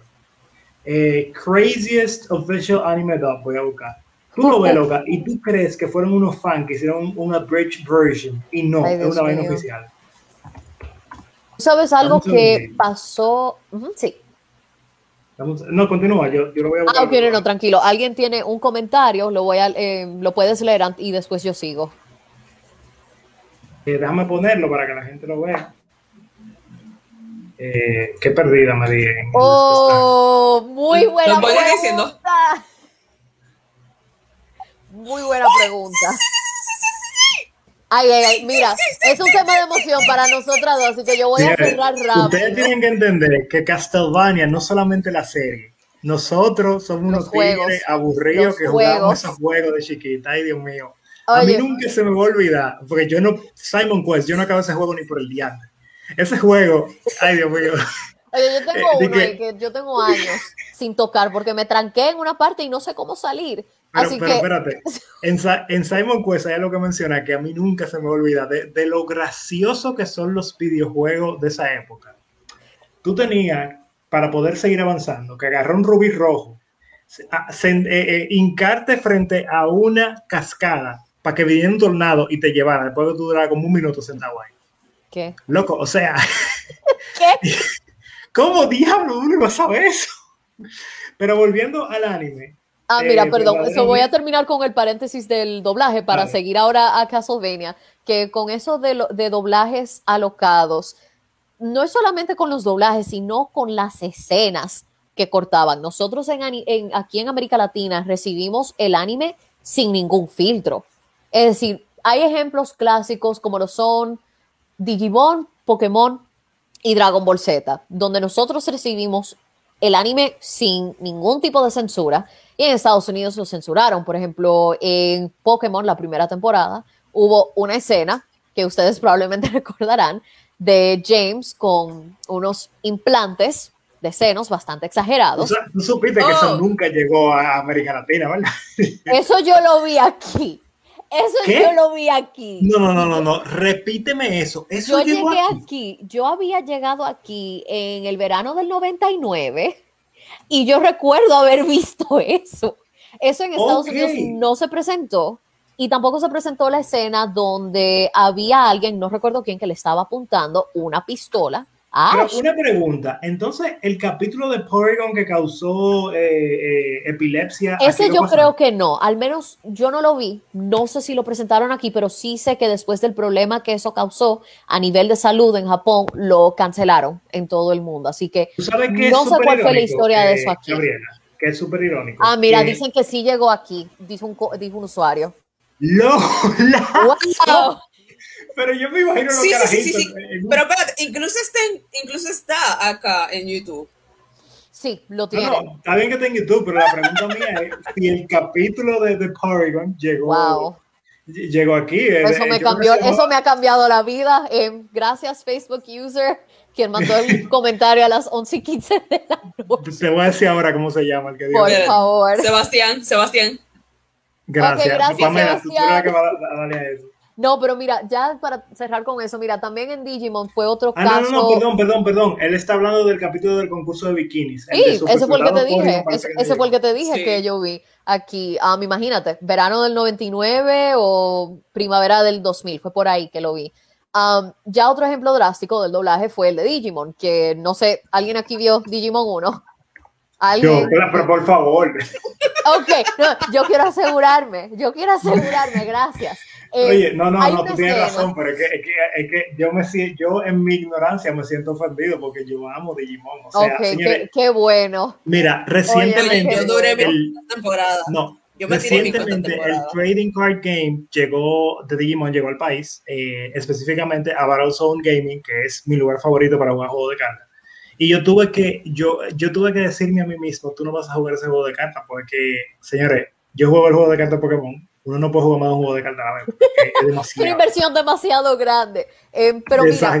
Les menciono el ejemplo de Digimon porque ustedes recordarán ya cuando ellos derrota- eh, vuelven a la Tierra, vuelven al mundo real por primera vez, hay una parte donde alguien los recoge en un vehículo.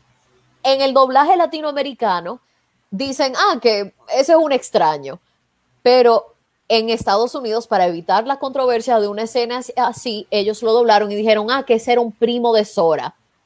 Y dije, eso cambia drásticamente hey. las cosas. Hey, Stranger Danger, Stranger Danger. Exactamente, exactamente. Entonces, son temas así del, del doblaje que realmente te cambian la experiencia. Eh, alguien dice, sí, lo vi mucho. Sebastián. Claro. Exactamente, exactamente. No, esa era la realidad. Entonces ahora sí, Vengo... Castlevania. Ok, vamos a entrar a ese tema. Hablo de Castlevania, vengo de... Ok, ok. Pamela. Ok, para serte sincera, eh, Castlevania. Ok, yo sinceramente no fui como tan amante al principio. A mí fue porque alguien estuvo ahí conmigo diciendo que lo vea, que lo vea, que lo vea. Hasta que lo vi. Mierda. De lo que yo me estaba perdiendo. Yo me tiré las dos temporadas de un tiro. Y cuando llegó la última, en mi opinión, ellos se la lucieron con la última. Castlevania ha sido uno de esos shows que ha mejorado con cada temporada. Y lo que pasó con Héctor e Isaac en la última temporada, para mí, esas fueron dos de las mejores tramas. En particular, me, me partió el alma la situación de Héctor cuando uno se, se pone a analizar lo que realmente le pasó. Y ahí es que tenemos el tema de abarcar un tema tan controversial en un medio tan popular como lo es eh, Castlevania, que tiene difusión amplia por estar en una plataforma como Netflix, que incluso Castlevania es un anime original de Netflix. Y la forma en que ellos ilustraron todo eso, y ay, de verdad, Vean, alguien aquí está preguntando, solo vi la primera, la segunda es muy buena, sí. La serie continúa mejorando con cada temporada. Te recomiendo 100% que la veas. Si otro usuario dijo, uno hasta amor le coge a Drácula después de lo que le hicieron, definitivamente sí, Drácula es un personaje que no es que uno está de acuerdo con las atrocidades que comete, pero por lo menos se entiende por qué. Porque ahí también se trata el tema de las brujas, por ejemplo, y el problema de en el pasado haber denominado a cualquier mujer preparada, cualquier mujer dispuesta a estudiar una carrera o que tuviese algún talento, una bruja. Y eso tristemente lo mencionan con ese personaje, eh, que yo no lo quiero mencionar porque es spoiler, aunque todo pasa en el primer episodio, pero por favor, eso está sin desperdicio. Por favor, si no han visto ni la, ninguna de las temporadas de Castlevania, véanlas. es el momento que lo hagan. Por favor, oiganme, para llegar a humanizar un personaje como Drácula, sobre todo un personaje que... Eh, Gabriela, tú estás en el dos horas y media dentro de un podcast. El que llegue aquí es porque está muy interesado, así que olvídate de los spoilers. alguien dice, vi una información que decía que la serie termina en la cuarta temporada. Mira, la forma en que ellos terminaron la última realmente hay, viene una pelea bastante fea um, próximamente y las cosas se van a complicar muchísimo más. Em, pero no, lo que les estaba diciendo de, Drácula es que el que ha leído el libro sabe que ese libro da miedo. Y en parte de eso me pasa a mí porque yo lo leo, yo, yo lo leí de noche, cuando me cogió con leerlo con las luces apagadas, gracias. Y uno hoy en día dice, ah, que los vampiros y eso, pero cuando se concibió la idea de un vampiro, óyeme, la imagen que representaba era muchísimo más temerosa y daba muchísimo más miedo de lo que quizá le dé hoy en día, porque estaba basada en la historia, estaba basada en la historia de, exactamente, eh, Count Dracula de Bram Stoker, y también el hecho de que Dracula estuvo inspirado del, eh, del famoso Vlad the Impaler, que fue un líder bastante sanguinario, por así decirlo, que tenía la fama de impale sus víctimas, de atravesarlas con estacas, precisamente. Eh, con estacas y dejarlos quemándose en el sol y desangrándose. Y él lo observaba sin ningún problema. Así que esa idea de drenar de la sangre a las personas vino inspirado de, de, vamos a decir, de métodos de tortura como esos. Así que, repito, para llegar a humanizar a un personaje como Drácula en un medio como Castlevania, eso fue algo espectacular en especial porque es interesante, pero por lo menos según la percepción que tuve, Drácula es de los personajes que menos mata en la serie en sí, es decir, uno lo ve y eventualmente sabemos lo que le sucede, pero él es quien está bien. Bueno, espérate, que menos mata. Que menos mata. De manera directa. De manera ah, directa. Yo te estoy diciendo de manera directa, porque él indirectamente, claro, cuando él libró toda, todas esas bestias, ahí sí, pero ah, directamente en la serie, en, el, en el timeline principal, nosotros no lo vemos matar a nadie directamente, a pesar del hecho de que él comete un genocidio a un nivel estratosférico, porque él dice, oye, yo tengo, y es importante distinguir, ¿por qué yo utilizo la palabra genocidio y no sencillamente una masacre? Porque Drácula está bien que eventualmente tenía el objetivo de quizá, bueno, invadir al mundo, pero su método, su objetivo principal era de aniquilar por completo a una población específica, a una población específica que tenía ciertas costumbres, que tenía ciertas creencias, que venía de cierto lugar. Así que es importante hacer esa distinción porque está bien, eventualmente se transforma en una masacre, pero comienza como un genocidio porque el que no conozca, el que no conoce la definición de la palabra genocidio, el genocidio es la eliminación y la matanza en serie de un grupo religioso, cultural, étnico, racial de personas. Eh, alguien dice el Eren Jaeger, bueno, lo de Eren Jaeger fue. Yo, yo no voy a decir nada porque ese es un spoiler demasiado grande. Um, pero según sus intenciones, yo lo digo porque yo estoy al día con el manga, leí el final del manga, pero no quiero dar spoilers de los últimos, a ver, porque el anime llegó hasta el, hasta el capítulo 116, lo cual significa que nada más le quedan 23 capítulos de manga para que el anime adapte. Así que por favor, léanlo. si usted está dispuesto a esperar hasta el invierno del 2022 sin leer el manga, usted tiene mi respeto, usted tiene la paciencia de un santo. Así que por favor, lea el manga y después lea el anime, eh, vea el anime cuando, cuando salga. Pero sí, con Castlevania, bueno, esa es mi opinión. Pamela, ¿qué más tú quieres agregar? Ah, tenían otra pregunta. ¿Qué te pareció el final?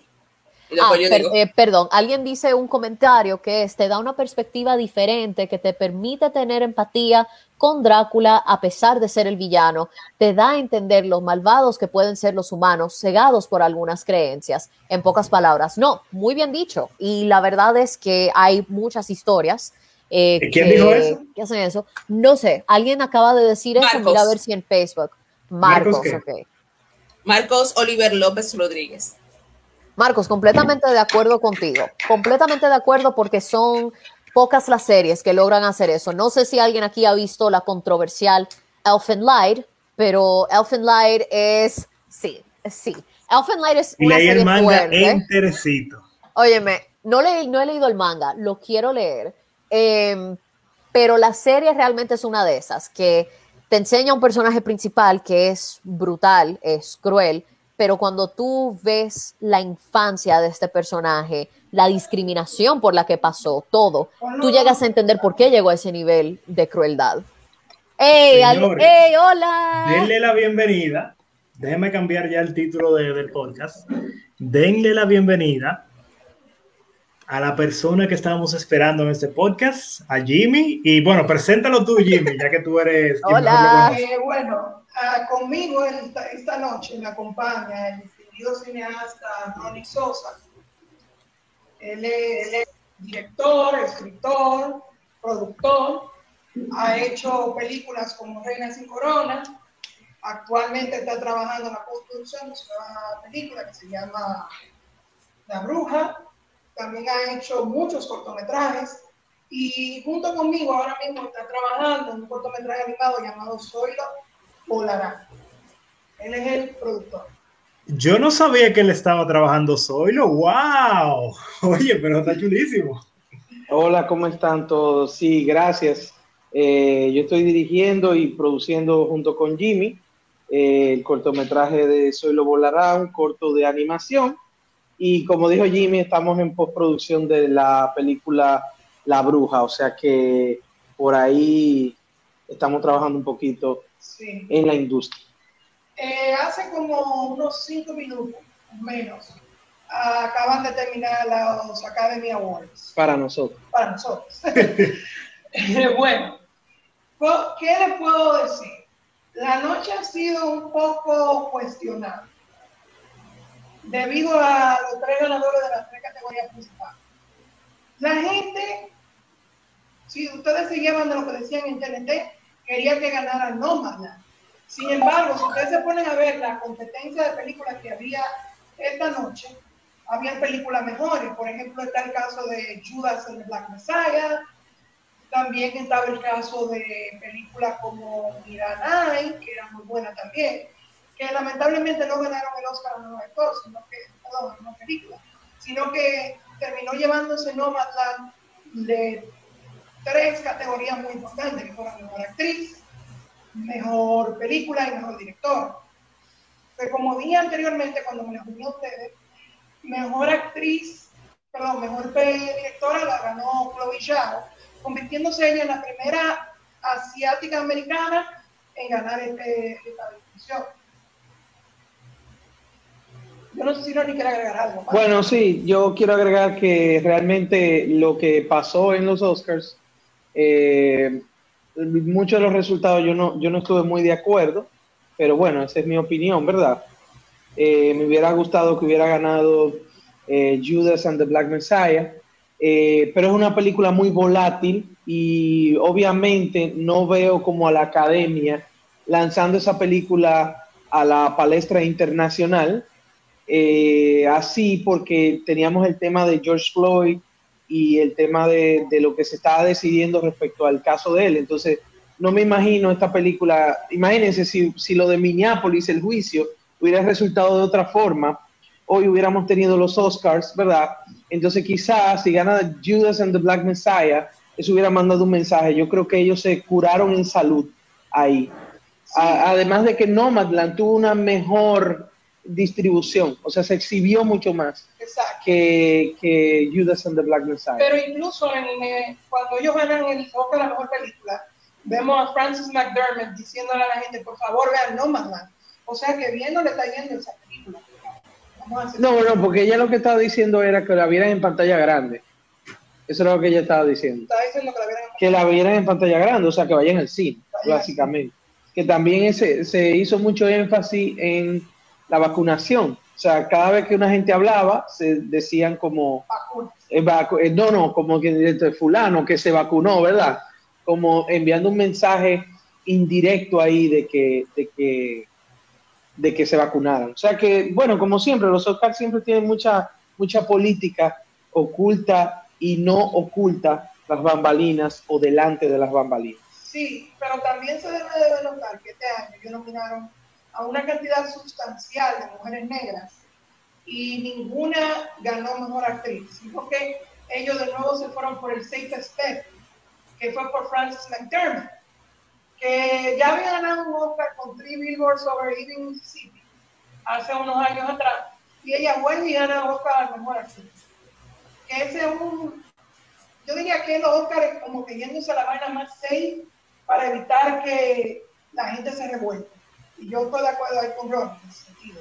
Y en el caso de mejor actor, ¿quién ganó?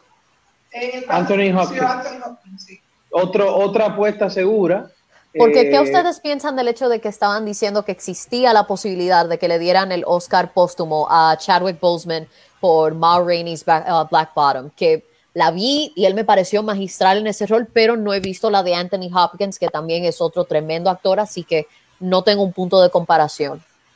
No, mira, la, la mayor controversia, yo lo veo que, por ejemplo, en Judas and the Black Messiah no nominaron a un mejor actor protagónico. O sea que básicamente ellos están diciendo que Judas and the Black Messiah no tiene un protagonista, lo cual claramente sí lo tiene.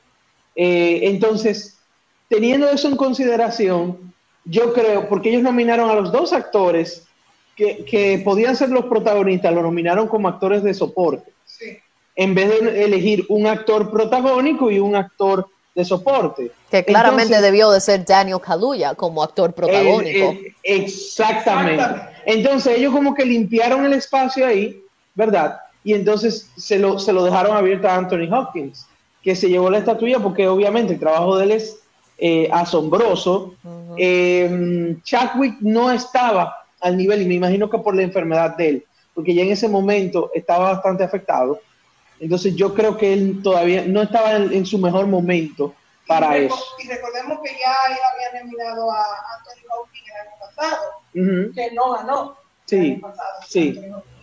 Y así como que dice, como que mira, esto por todo lo que tú has hecho durante toda tu carrera, tengo un, o un Oscar más, como quien dice. O sea, que eso fue algo un poquito también controversial, porque tenían una buena cantidad de actores, no solamente a Chadwick, sino que tenían a Gary Viola Davis, tenía Viola Davis. Davis.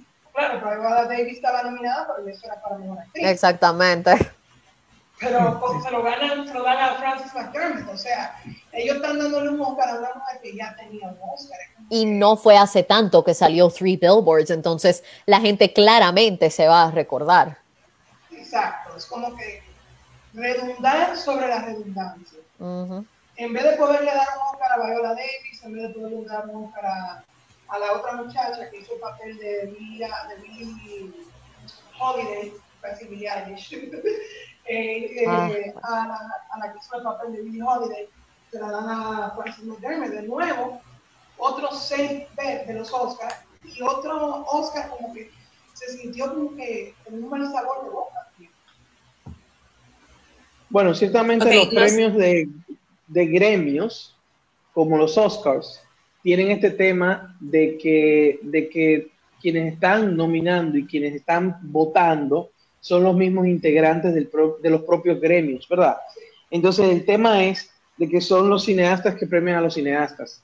Entonces como que el referente en cierta medida no es tan, no es el sentir quizá del público, ¿te entiendes? O sea, es, es, es como internamente nosotros nominándonos a nosotros mismos y, y votándonos a nosotros mismos. Entonces como que de pronto Sí. se pierde un poquito la objetividad, Pero- diría yo. Ahí te tengo una pregunta, porque eso es un caso que se da no solamente en el mundo del cine, eh, creo que se da hasta en los gremios profesionales de todas las ramas. Mira como por Sí, ejemplo ahora el país está en medio de una semicontroversia con el tema de marca país y he escuchado muchos diseñadores y creativos que dicen que, que la manera en que se está manejando no es correcta y que si el público es quien da la opinión, el veredicto final, eh, eso no va a servir. Al mismo tiempo, ¿cómo podemos encontrar un punto medio en que la opinión del público, que aunque no sea experto en cine, y la opinión de los cineastas pueda tener su lugar? Y nunca vamos a ser totalmente objetivos, pero llegar a un nivel de objetividad como lo más posible. O sea, ¿cuál sería la solución a este problema de la falta de objetividad? Bueno, yo, yo buscaría de referente a los premios de los Globos de Oro. Creo que tienen la, la mayor objetividad porque los Globos de Oro tienen a la prensa internacional. ¿Y qué pasa? Que no son cineastas, eh, eh, no son críticos y entonces tienen como una conexión directa con el público. Entonces como que es ligeramente más imparcial que muchos premios y mucho más imparcial que los Oscars.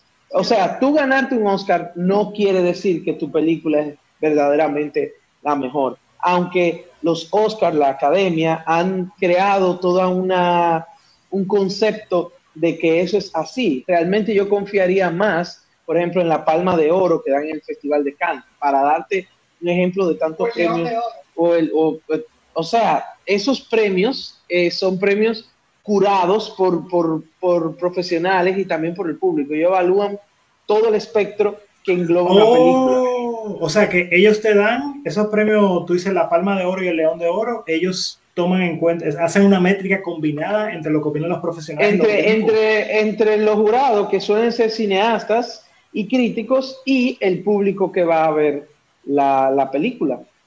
Exacto. Porque Pues, normalmente el público es, es, muy exquisito, o sea, es un público de, de cine, un público cinéfilo. Ok, y, en ya, caso, ya, ya. y en el caso de los Oscars, acabo de notar que son, vamos ya a llegar a los 95 años de los premios, y los premios siempre han sido eh, este mundo elitista y que han sido creados como una forma de prestigio, como quien dice, para darle prestigio al cine, pero actualmente, si tú te pones a ver, muchas de las películas que nominan incluso son películas que la gente casi ni ve. Por eso es que se han tenido que ellos mismos, como que dicen, rebajarse ejemplo, y nominar a películas como Black Panther cuando la nominaron a, en 2019, ¿fue verdad? Sí, en el 2019. O la ganadora al Oscar, eh, El Escuadrón Suicida. Exacto. el, Ecuador Suicida y cosas así. ¿Sabes qué? Eso suena tan loco que yo pensaba que me lo había soñado. Sí, pues pasó. En este, en este universo pasó. Oh, la nominada al Oscar Mulan. Mulan, la nominada al Oscar, Mulan. Sí, eh, porque también, mira, hay un tema. Imagínate, el sistema de evaluación de la academia. Cada gremio mm, que eh, genera su carpeta de nominados, ¿verdad? El gremio de, editores, el gremio de directores, el gremio de, de fotógrafos y así. Cada gremio dice, estos son mis nominados pero ya después que está ese grupo, ¿verdad? Que, que, que tienen ese grupo, comienza un proceso de votación donde lo hace todo el grupo en general, todos los gremios, ¿verdad? ¿Qué pasa? Que ahí influye mucho, por ejemplo, Disney tiene tres veces más empleados que cualquier otro estudio, por lo tanto, tú tienes tres veces más personas capaces de votar por tu película que lo que tienen los demás. Y, déjame agregarte algo, un dato de color, que puede que eso ayude mucho. No la, la directora, Chloe Shao, ella es la que va a dirigir Eternals. Sí, que, que puede que se dé una agenda ahí de Disney de empujar la votación en dirección a, a que Chloe Shao le vaya bien en los Oscars. Que le fue bastante bien. Que le fue. Directora, película y actriz. Son tres cosas que, dije, que Disney puede, como quien dice, es como, como dijo una vez la reina Isabel, la reina madre, ella puede mirar al West End, o en este caso Disney puede mirar a, a Warner Brothers en la cara, ya que ellos están así ahora mismo en cuanto a premios, debido a, este, a estos asuntos. Y bueno, yo también quería agregar una cosa, tengo que recordar también que la ganadora del Oscar Frozen también pasó. en, esta línea de tiempo, que Frozen ganó un Oscar cuando ya un que estaba ahí. Que eso todavía yo no se lo perdono a, la academia. Yo tampoco. Una pregunta. Hemos, eh, solo por curiosidad, como no me he metido tanto en ese mundo, ¿hemos tenido comentarios de ese tipo de nominaciones del mismo Hayao Miyazaki o de gente de la industria con experiencia? Tú sabes que la industria trata a los a los Oscars como un evento de celebración, más que una premiación.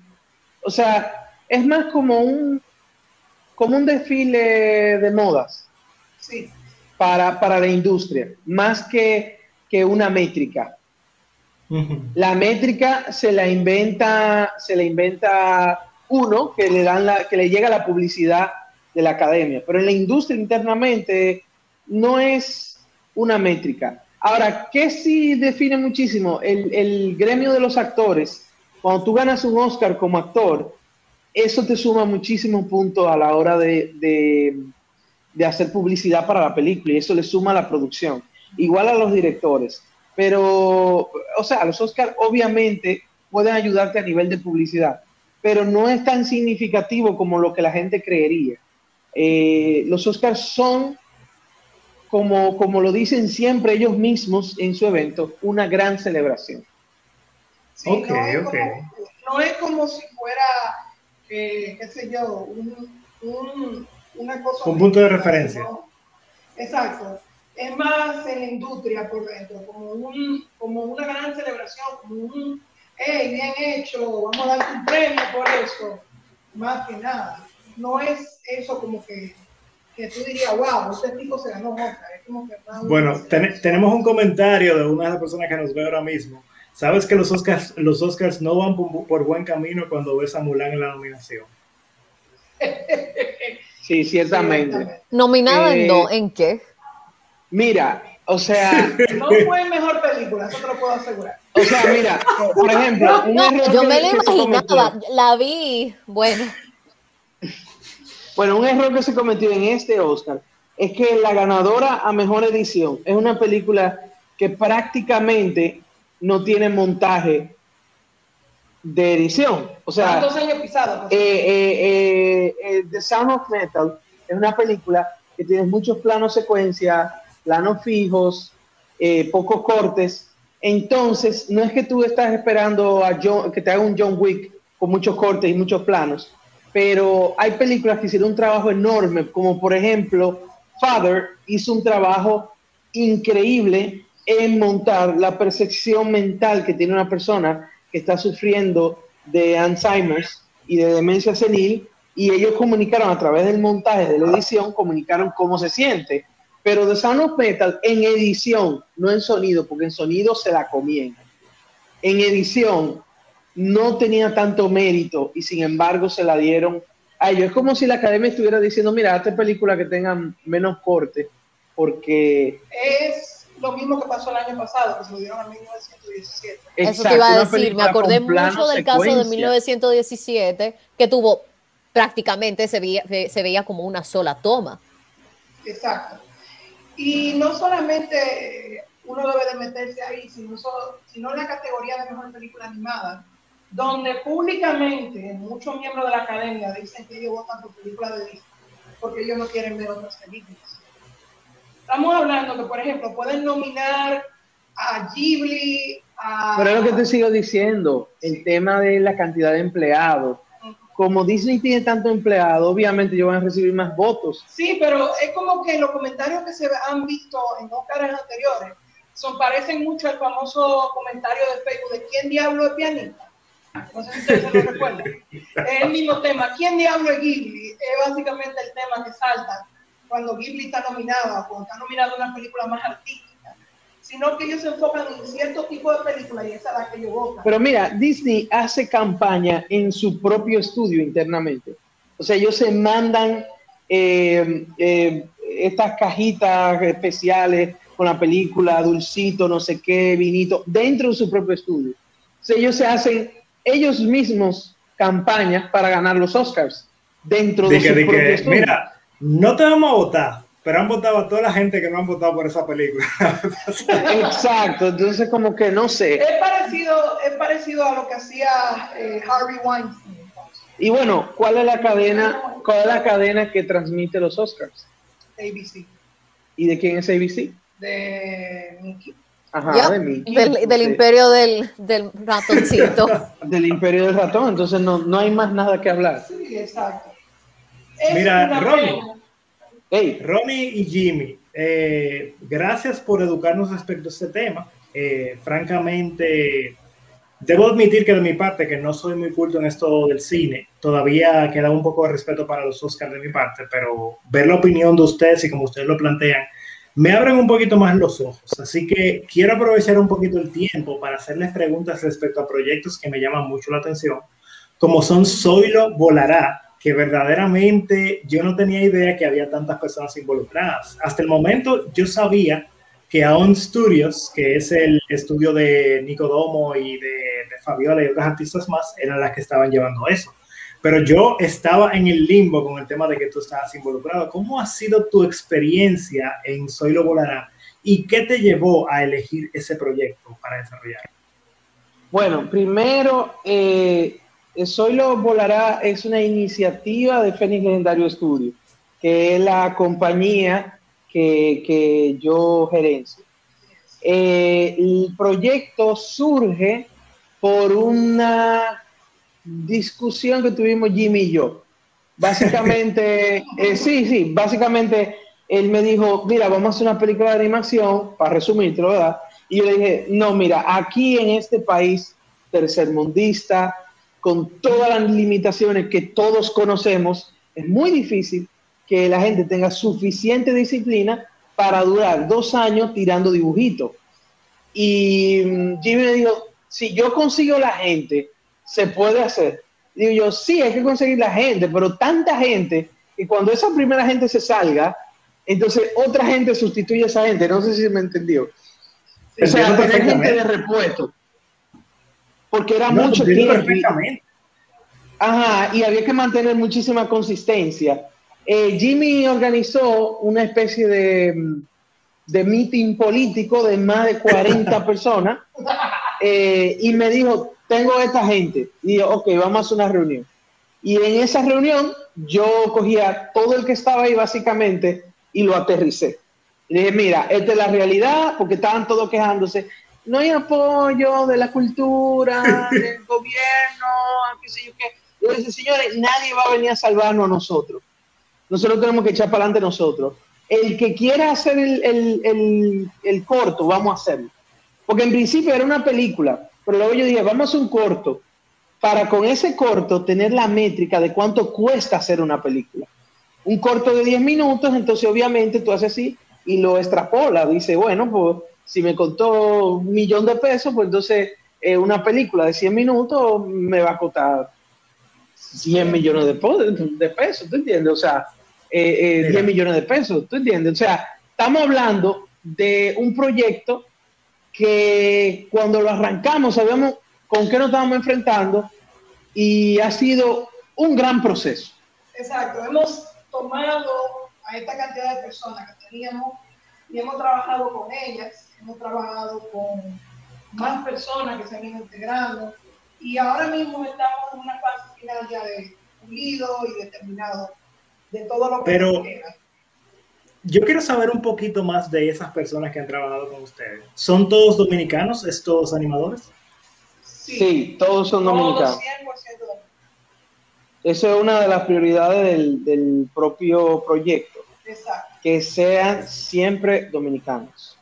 Eso es una algo que nos lo, nos lo heredó eh, eh, eh, eh, sí, pero ella se llama, ¿cómo que? Nicomodo, es que ella se llama. Nicodomo. Nicodomo. Nicole Hernández. Nicodomo, ok, Nicole Hernández. Bueno, quería decir el nombre de ella, su nombre artístico. Eh, ella, ella, ella que fue en un principio nuestra eh, codirectora y directora de animación, ella fue la que creó como esa ley de que debían ser 100% dominicanos, porque si no íbamos a, en algún punto, a romper el concepto, porque el concepto de hacer el corto es poder crear la capacidad de que República Dominicana pueda hacer animación. Exacto. Realmente fue una gran herencia y un gran legado que Nicole nos ha dejado. Eh, yo la aprecio mucho por ese legado que ella nos dejó. Y fue una gran motivación, porque es como ella nos había dicho desde el principio. Tomar el concepto de que nosotros como República Dominicana podamos hacer nuestra propia animación y tener éxito en eso. Sí, mira, y que ella, dentro del proyecto, tuvo que dejarlo en pausa porque ella creció durante el proyecto. O sea, ella ahora mismo está trabajando internacionalmente en animación. en Hell of a Boss, que de hecho es una serie que, aunque controversial, es bastante, bastante, a un nivel muy alto, ¿verdad? Es impresionante. Exacto. Evolucionó muchísimo ella y, y eso nace, y cuando ella nos presentó la temática de, mira, tengo esta situación, nosotros dijimos, adiós, dale para allá. Y entonces nosotros dijimos, vamos a continuar el proyecto, ¿entiendes? Claro. Porque eh, eh, entendíamos que si alguien crece dentro del proyecto, obviamente queremos que que eche para adelante y que después que esté allá, que, que jale un par de gente, tú sabes. Exacto. Mira qué chulo, mira qué chulo como los dominicanos nos quejamos tanto de que no hay apoyo a veces y como ustedes, Nicodomo y su equipo y ustedes hayan logrado demostrar que la única manera de tú crecer en el arte o, o en el área creativa es creando. O sea, tú puedes ver todo lo que tú quieras que vengan a salvarte, pero que y cooperando con la comunidad también, que es algo que ustedes han enfatizado en todo lo que han dicho. Sí, el, el, el, concepto general es que, que, los artistas no son mendigos. Esa es mi opinión. Los artistas no son mendigos. Los, artistas, son... No somos mendigos, sí, porque yo soy artista. Sí, sí, los artistas no somos mendigos. ¡Ey, no te excluyas! Sí, sí, sí. Es que tengo tanto tiempo produciendo que uno como que embromando con la administración, que uno como que olvida. Pero mira, nosotros los artistas no somos mendigos. Nosotros somos artistas. Y de hecho tenemos una capacidad de crear cosas, crear dinero, empleos, tantas cosas maravillosas de, la nada. Entonces nosotros deberíamos ser la punta de la lanza. ¿Te entiendes? No, no siempre estar de último, quedándonos, sintiéndonos mal. Oye, la lástima, eso no funciona. Lo que funciona es querer hacer un proyecto de, de calidad y, y es una gran idea unificadora. Tú sabes, eso es lo que ha hecho que este proyecto funcione. ¿Desde cuándo ustedes que, por ejemplo, el cine dominicano empezó como quien dice, desde cero? Porque la primera película dominicana, que fue La Silla, fue una sola que se hizo. Y de esa sola película en los años 60 ya han salido miles y miles de películas. Claro, hubo una pausa, una pausa gigantesca luego salió un pasaje de salida. El pasaje de ida. Un pasaje de ida, perdón.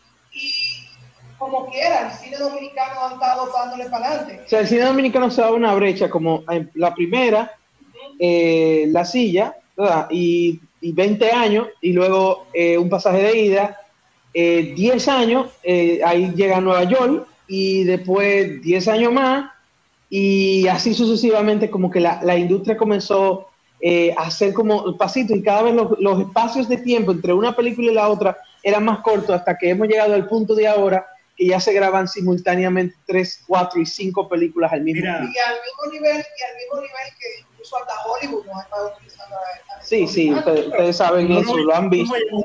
Miren el estudio que ha fundado Vin Diesel, independientemente de que son personajes cuestionables. Eh, la inversión de Sandra Bullock y, y Brad Pitt en, en República Dominicana son cosas que incluso yo- en Miches, para que tú veas, incluso yo que trabajo en un proyecto hotelero, eh, los jefes dicen como que, hey, publica sobre eso, la importancia que se tiene en el cine República Dominicana. Yo quiero recalcar lo que tú acabas de decir, Ronnie, porque se me, se me apagó uno de los celulares intentando publicar esa frase que me llegó al alma. Los artistas no son mendigos. Lo que funciona no es la lástima, sino levantar un proyecto de calidad. Eso, si yo me lo pudiera tatuar ahora mismo lo hiciera, porque eso está verdaderamente bello. Y es una Bueno, yo lo tengo tatuado en el alma. Eh, eh, una- el hecho de que yo tenga que enterarme de una frase así hablando contigo, creo que es una muestra de que de lo mucho que faltan iniciativas como, por ejemplo, no sé si eres eh, si, si te has familiarizado con Sketchton, que actualmente es Sí, el único sí, de hecho evento. yo participé en una charla. Sí, nosotros Oh, participamos chulísimo. en una charla. Ujú. De ahí fue incluso que enseñamos el primer eh, teaser de Zoilo en el Sketchton del año Ok. pasado, del 2020. Jevísimo, pero eh, creo que entienden mi punto, como que la importancia de proyectos Sí. como esto, porque al final del día hace falta una memoria seria de las actividades culturales. Por ejemplo, yo estoy más en el mundo del arte secuencial que otra cosa, que es donde me muevo, que ahora mismo todavía estamos trabajando, porque tú sabes, eh, a veces la, ex- la excusa es que yo tengo dos empleos, pero hablando contigo y con muchas cosas que me han dicho compañeros, nos damos cuenta que siempre va a haber una excusa y si uno no se pone a trabajar no se va a hacer nada. Pero sí te quiero preguntar, ¿cómo resolvemos el problema de la falta de una memoria seria? Y me refiero a seria al hecho de que te pongo un ejemplo. Recientemente nos pasó que por séptima vez publicaron en un periódico nacional el primer cómic dominicano en un ámbito u otro. Entonces tú te pones a ver que los periódicos locales en muchas ocasiones solamente tú le das 50 pesos o lo que sea que se pague y ya te publican lo que sea. ¿Cómo logramos una memoria seria de lo que está pasando para que no, para que, o sea, para que aunque ocurren esas cosas en los medios no serios, podamos tener, tener algo que sí valga la pena? Mira, eh, primero tenemos, yo, yo eh, tengo un amigo que él es un documentalista muy, muy bueno, dominicano, que hizo un documental que se llama Blanco, ese es su último trabajo, y está trabajando en un par de documentales más. Se llama Melvin Durán, él es de Constanza. Él me dice a mí, nosotros tenemos un, un síndrome que se llama el síndrome, o sea, refiriéndose a la República Dominicana, nosotros tenemos un síndrome que se llama el síndrome de los primados de América. Nosotros queremos ser los primeros en todo. El primer cortometraje, la primera película, el primer tipo que se puso la mano en la cabeza. Cuando estábamos haciendo Zoilo, yo le dije a Jimmy, cuando estábamos presentando el concepto de la prensa, de cómo nos íbamos a dirigir el marketing, yo le decía a Jimmy, Jimmy, no podemos decir que somos el primer corto de animación, aunque sea verdad. Ese es el lugar, nos lo tiene que dar nosotros la historia.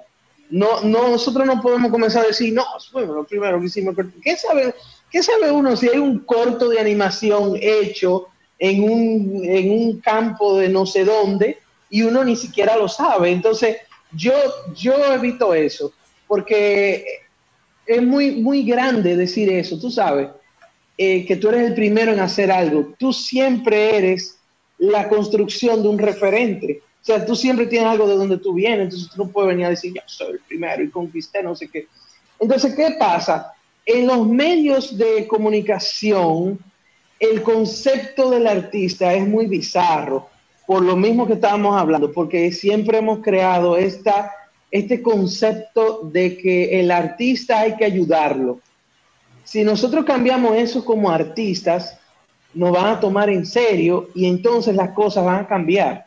Entonces ellos se van a tomar mucho más cuidado a la hora de trabajar las cosas y que esas cosas no se hagan, esas publicaciones no se hagan a la ligera. Porque también hay que entenderlo desde el punto de vista del periodista. O sea, ¿a dónde él llama? ¿A con quién confirma? ¿A quién le corrobora? ¿Dónde está la institución que lo ayuda a entender si esto es real o no es real? ¿Te entiendes? Entonces, como que ahí hay que pensarlo un poquito desde ese ángulo. Eh, ya, por ejemplo, en la industria del cine es raro que pase eso porque normalmente lo que hacen los periodistas es que llaman a otros cineastas para corroborar cosas, porque hay una fuente.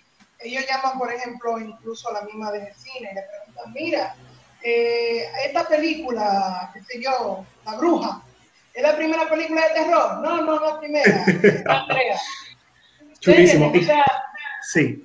El detalle que eso yo encuentro importante, lo puedo decir como un documentalista que ha hecho documentales sobre el arte secuencial en este país, que aquí debemos de, de, asociarnos, o sea, formar una asociación que defienda y vele por el arte secuencial. Que, que sirva como referente. Y que sirva como referente. Sí les digo, para, para, bueno, seguro ya lo han escuchado, pero por lo menos por ahí ya viene la, el gremio de ilustradores, donde Yatzel Román, y, digo, perdón, Yatzel, que no recuerdo su apellido ahora mismo, Leorian Ricardo y varios ilustradores del país, están trabajando para que por lo menos el gremio de cómic pueda trabajar junto a esa institución vienen muchas cosas interesantes. Al mismo tiempo, hay muchas organizaciones que luego mencionaremos que ya están sirviendo como una ayuda real. Seguro, por ejemplo, ustedes conocen a Dominican Writers, que es una asociación de escritores dominicanos que o sea, el apoyo que ellos nos han dado recientemente, el cómic de Duarte se va a publicar en Estados Unidos gracias a Dominican Writers. El cómic de Palmasola, que el Ministerio de Cultura, y ojalá que lo estén viendo esto, dejaron ese libro engavetado por años después de que a Gabriel se le dieron los recursos para siquiera hacer la investigación. Un proyecto tan importante y creo que tan relevante incluso en nuestra época, se va a imprimir por fin y es gracias al apoyo de más dominicanos que están viendo el proyecto. Entonces, no, pero, pero mira, yo, te puedo decir algo. Este es un país que todavía está comenzando a entender que tiene que sembrar maíz para dárselo a, a los animales de granja para poder producir carne. Nosotros importamos los alimentos para el ganado. Eso, no tiene sentido. Tú siempre vas a tener la carne cara. Y, y ahora, recién ahora, en el año 2021, es que ellos están comenzando a entender ese concepto. ¿Tú entiendes? Imagínate, aquí no hay una agenda nacional de 10 años, 20 años que se esté siguiendo sobre el tema de cultura. Entonces siempre nos van a engavetar porque no existe ninguna, ningún esfuerzo em, nacional ni tampoco un cronograma nacional a gran escala que se esté llevando al pie de la letra. Entonces tú vas a tener siempre eso y también encima de todo, todos los gremios están separados. O sea, eh, eh, cuando hay 50 gremios de una sola área, por un Sí, sí, o sea, y cuando hablamos del cómic, eso es como un universo aparte y el cine es otra cosa, cuando debería ser que el cómic y el, cine funcionen en conjunto, porque, porque se necesitan, ¿entiendes? Los ilustradores y los cineastas son prácticamente la misma cosa, lo que, lo que utilizamos son técnicas diferentes, pero al final estamos procurando lo mismo. Yo veo películas como y yo me recuerdo del cómic de Tira Basura, que lo único que yo pienso es, diablo, si pudiéramos coger ese cómic y llevarlo al cine, fuera mejor que hotel. Yo sí, quiero que, ahí, ahí, está la gran plataforma. Mira, yo quiero emular algo que pasó, que pasó en un podcast de Encuentro de Dibujantes, que es otra plataforma que quiero hablarles de. Encuentro de Dibujantes es una plataforma de ilustradores que se dedican a educar a los ilustradores con, y lo que tienen en mente es lo siguiente si yo hubiera tenido esta información cuando estuve en la universidad, eh, yo no hubiera cogido tanta lucha. ¿Qué sucede? Pasó algo recientemente porque ellos hicieron tres podcasts en serie eh, sobre el cómic dominicano. Y fue súper interesante porque los debates fueron acalorados, enemigos de años se volvieron amigos, pero lo más bello que pasó ahí fue que se fue a la acción. ¿Cómo ustedes creen que de manera, vamos a decir así, por decirlo así, justo, porque aquí hay muchísimos artistas secuenciales talentosos que lamentablemente a veces lo hacen por hobby porque no lo ven como una forma de verdaderamente tener lucro. ¿Cómo ustedes creen que podemos lograr con acciones que esos artistas secuenciales que logren, vamos a decir así, tener ese nivel, no tengan que irse afuera, como por ejemplo Bárbara Pérez Márquez, dominicana nominada al Eisner por su trabajo en The Kyber Kingdom, eh, también Hey JJ, que ahora mismo está trabajando profesionalmente cómic en Estados Unidos, Elisa Félix, eh, Elkis Nova, que trabaja en Inglaterra con Rebellion Publishing. ¿Cómo podemos hacer que esos artistas no necesariamente tengan que irse afuera y que encuentren una oportunidad real trabajando en la industria del cine dominicano? Mira, necesitamos los que se van y los que se quedan. Los necesitamos. Eh, los que se van son importantísimos porque nos traen conocimientos. Y los que se quedan también son importantísimos porque sustentan la plataforma. Te puedo explicar que, por ejemplo, a mí me ha pasado eh, innumerables veces de compañeros míos cuando yo comencé a estudiar en la universidad en el año 2008 que se fueron para Estados Unidos y hoy, en el año 2021, este año, me han llamado muchos, después que salió lo de Vin Diesel, me han llamado muchos para decirme, Ronnie, ¿qué hay para allá? Quiero volver. ¿Tú entiendes? O sea, eh, aquí me han, a mi escuela, yo tengo una escuela de cine, aquí en Santiago, se llama Cinema Taller. Eh, aquí han venido muchísimos estudiantes locos por hacer un taller de cómo trabajar con equipos, porque porque tienen ese tema ahí importante de que, de que ya tienen se cortó, perdón. Ahora, ¿qué pasa? ¿Cómo nosotros podemos retener a estos chicos? Lo que estamos un poquito más adelante tenemos que hacer. Por ejemplo, yo hice mi película La Bruja y, y obligué al estudio que me financió el proyecto a que, a que filmáramos 12, obligué así. No, si no, aquí no va película. Dos semanas filmar aquí en Santiago. Obligado. O sea, me planteé, no, aquí hay que filmar dos semanas en Santiago. Y gracias a eso, nosotros tuvimos un, interesante, una interesante eh, conexión porque traje la película para acá, aunque sea dos semanas, y contratamos mucha gente de aquí de la zona. Gracias a esa película, directa o indirectamente, se están fundando muchos más proyectos aquí en Santiago, porque esas personas vieron, oh, se está filmando en Santiago, por lo tanto, hay futuro aquí. Proyectos como el de Zoilo, por ejemplo, te da a entender, mira, se hizo un cortometraje, por lo tanto, hay futuro aquí. Si nosotros, los de las generaciones que estamos un poquito más avanzados, comenzamos a crear cosas concretas, ¿verdad? A hacer proyectos, quede bien o quede mal, pero hacer, realizar y que estén y que se vean, entonces eso va a motivar a otros chicos a que se queden, ¿verdad? Y que si estudian, vuelvan, ¿verdad? Porque existe una plataforma, pero tenemos que ahora, no una pregunta a esperar que alguien la haga, tenemos que hacerlo nosotros. Nadie debe venir un extranjero a hacerlo en nuestra plataforma. ¿Qué pasó aquí? Aquí se hizo eh, El Padrino 2, se filmó aquí. Entonces, cuando pasó, aquí no había nada. Aquí no había ley de cine, aquí no habían eh, eh, cineastas, aquí no habían crew. Lo que pasó con El Padrino 2 fue que la gente que trabajó en esa película comenzó a trabajar en las siguientes películas que salieron en los años 90. Entonces ese proceso que nosotros tuvimos nos ayudó a crear industria, pero nosotros deberíamos siempre tener la plataforma para recibir a los extranjeros, para recibir los proyectos de fuera, los nuevos conocimientos. Si no hacemos nosotros algo, entonces no vamos a poder crear las bases para construir un gran futuro para todos. Es como construir una... Si alguien no comienza, no hay forma de que se vaya a poder proceder. Permítame una pregunta, y perdón que te interrumpa, Jimmy. Eh, una, Jimmy. Por eso eh, ¿me escuchas? totalmente a todos los que acaba de decir.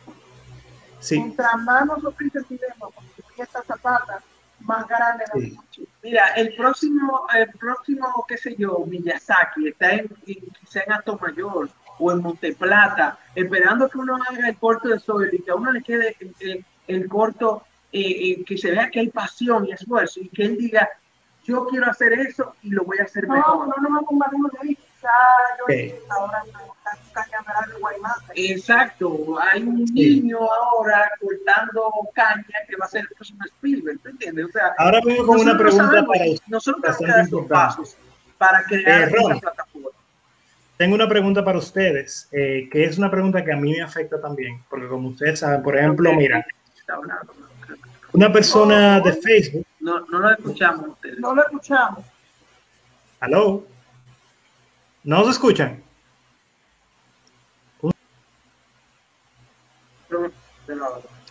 Eh, ¿Y ahora me escuchan? ¿Me escuchan bien ahora?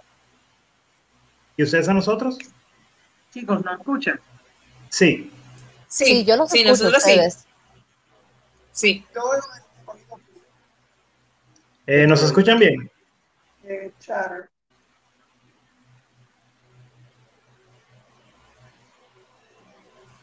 Hello. Yo los escucho bien. Yo creo que ya van a salir entre otra vez porque parece que tuvieron un problemita. Eh, yo tengo una pregunta que se la voy a hacer a ellos ahora, que es específicamente, eh, hay un problema que también tenemos que solucionar. Lamentablemente, muchas de esas personas, eh, cuando vienen aquí, se ven obligados a sacrificar. Déjame ver. ¿Nos escuchan ahora? Sí, ¿hasta dónde llegamos? ¿Ustedes no escucharon todo el tiempo? No, nosotros, nosotros escuchamos todo, pero le tenemos una pregunta bastante importante que va conectado con el hecho de las oportunidades. Mira, uno de los problemas que yo mismo estoy enfrentando ahora mismo respecto a decidir si quedarme en el país o irme afuera es principalmente el tema del salario. Les pongo un ejemplo práctico. Ahora mismo, un empleado de McDonald's en Estados Unidos, y estoy hablando de los peores pagados, gana en promedio 1.708 dólares al mes. Y eso es asumiendo que estamos hablando de un trabajo de McDonald's. Esos son 100 mil pesos al mes es eh, evidentemente eh, en Estados Unidos la vida también es más cara, pero lo que tengo entendido es que si tuviéramos como ejemplo trabajar la industria del cine allá versus trabajar la industria del cine aquí, eh, es muy difícil, claro, en el contexto de una persona que esté empezando, porque evidentemente si tú eres una persona con experiencia, tú puedes venir aquí a hacer un proyecto y luego ir para afuera a hacer otro. Pero en el contexto de una persona que está empezando, ¿cómo resolvemos eh, o es posible resolver el problema de, los salarios para que, sé que no van a ser nunca, o por lo menos no por, todos estos años, siquiera similares a los Estados Unidos, pero ¿cómo podemos resolver esa problemática? Mira, eh, ahora yo voy a necesitar que ustedes tengan un poquito de fe. ¿Por qué? Porque ya el tema se pone un poquito moral y ético. Cuando mi esposa y yo, cuando yo me gradué, mi esposa en ese momento era mi novia, nos vimos en la situación de que teníamos que comenzar a, crear nuestra vida profesional, a generar dinero por lo que, por lo que estudiamos. Nos vimos en la situación de que tuvimos la oportunidad de irnos para Canadá y se nos abrieron las puertas para eso. Y cuando llegó el momento de hacer los pagos para los impuestos y no sé qué, yo tuve una especie de de asunto interno y hablé con ella y le dije, mira, yo no quiero ir para Canadá. Ella me preguntó por qué y yo le dije, porque en Canadá no me necesitan. Wow. A mí me necesitan aquí.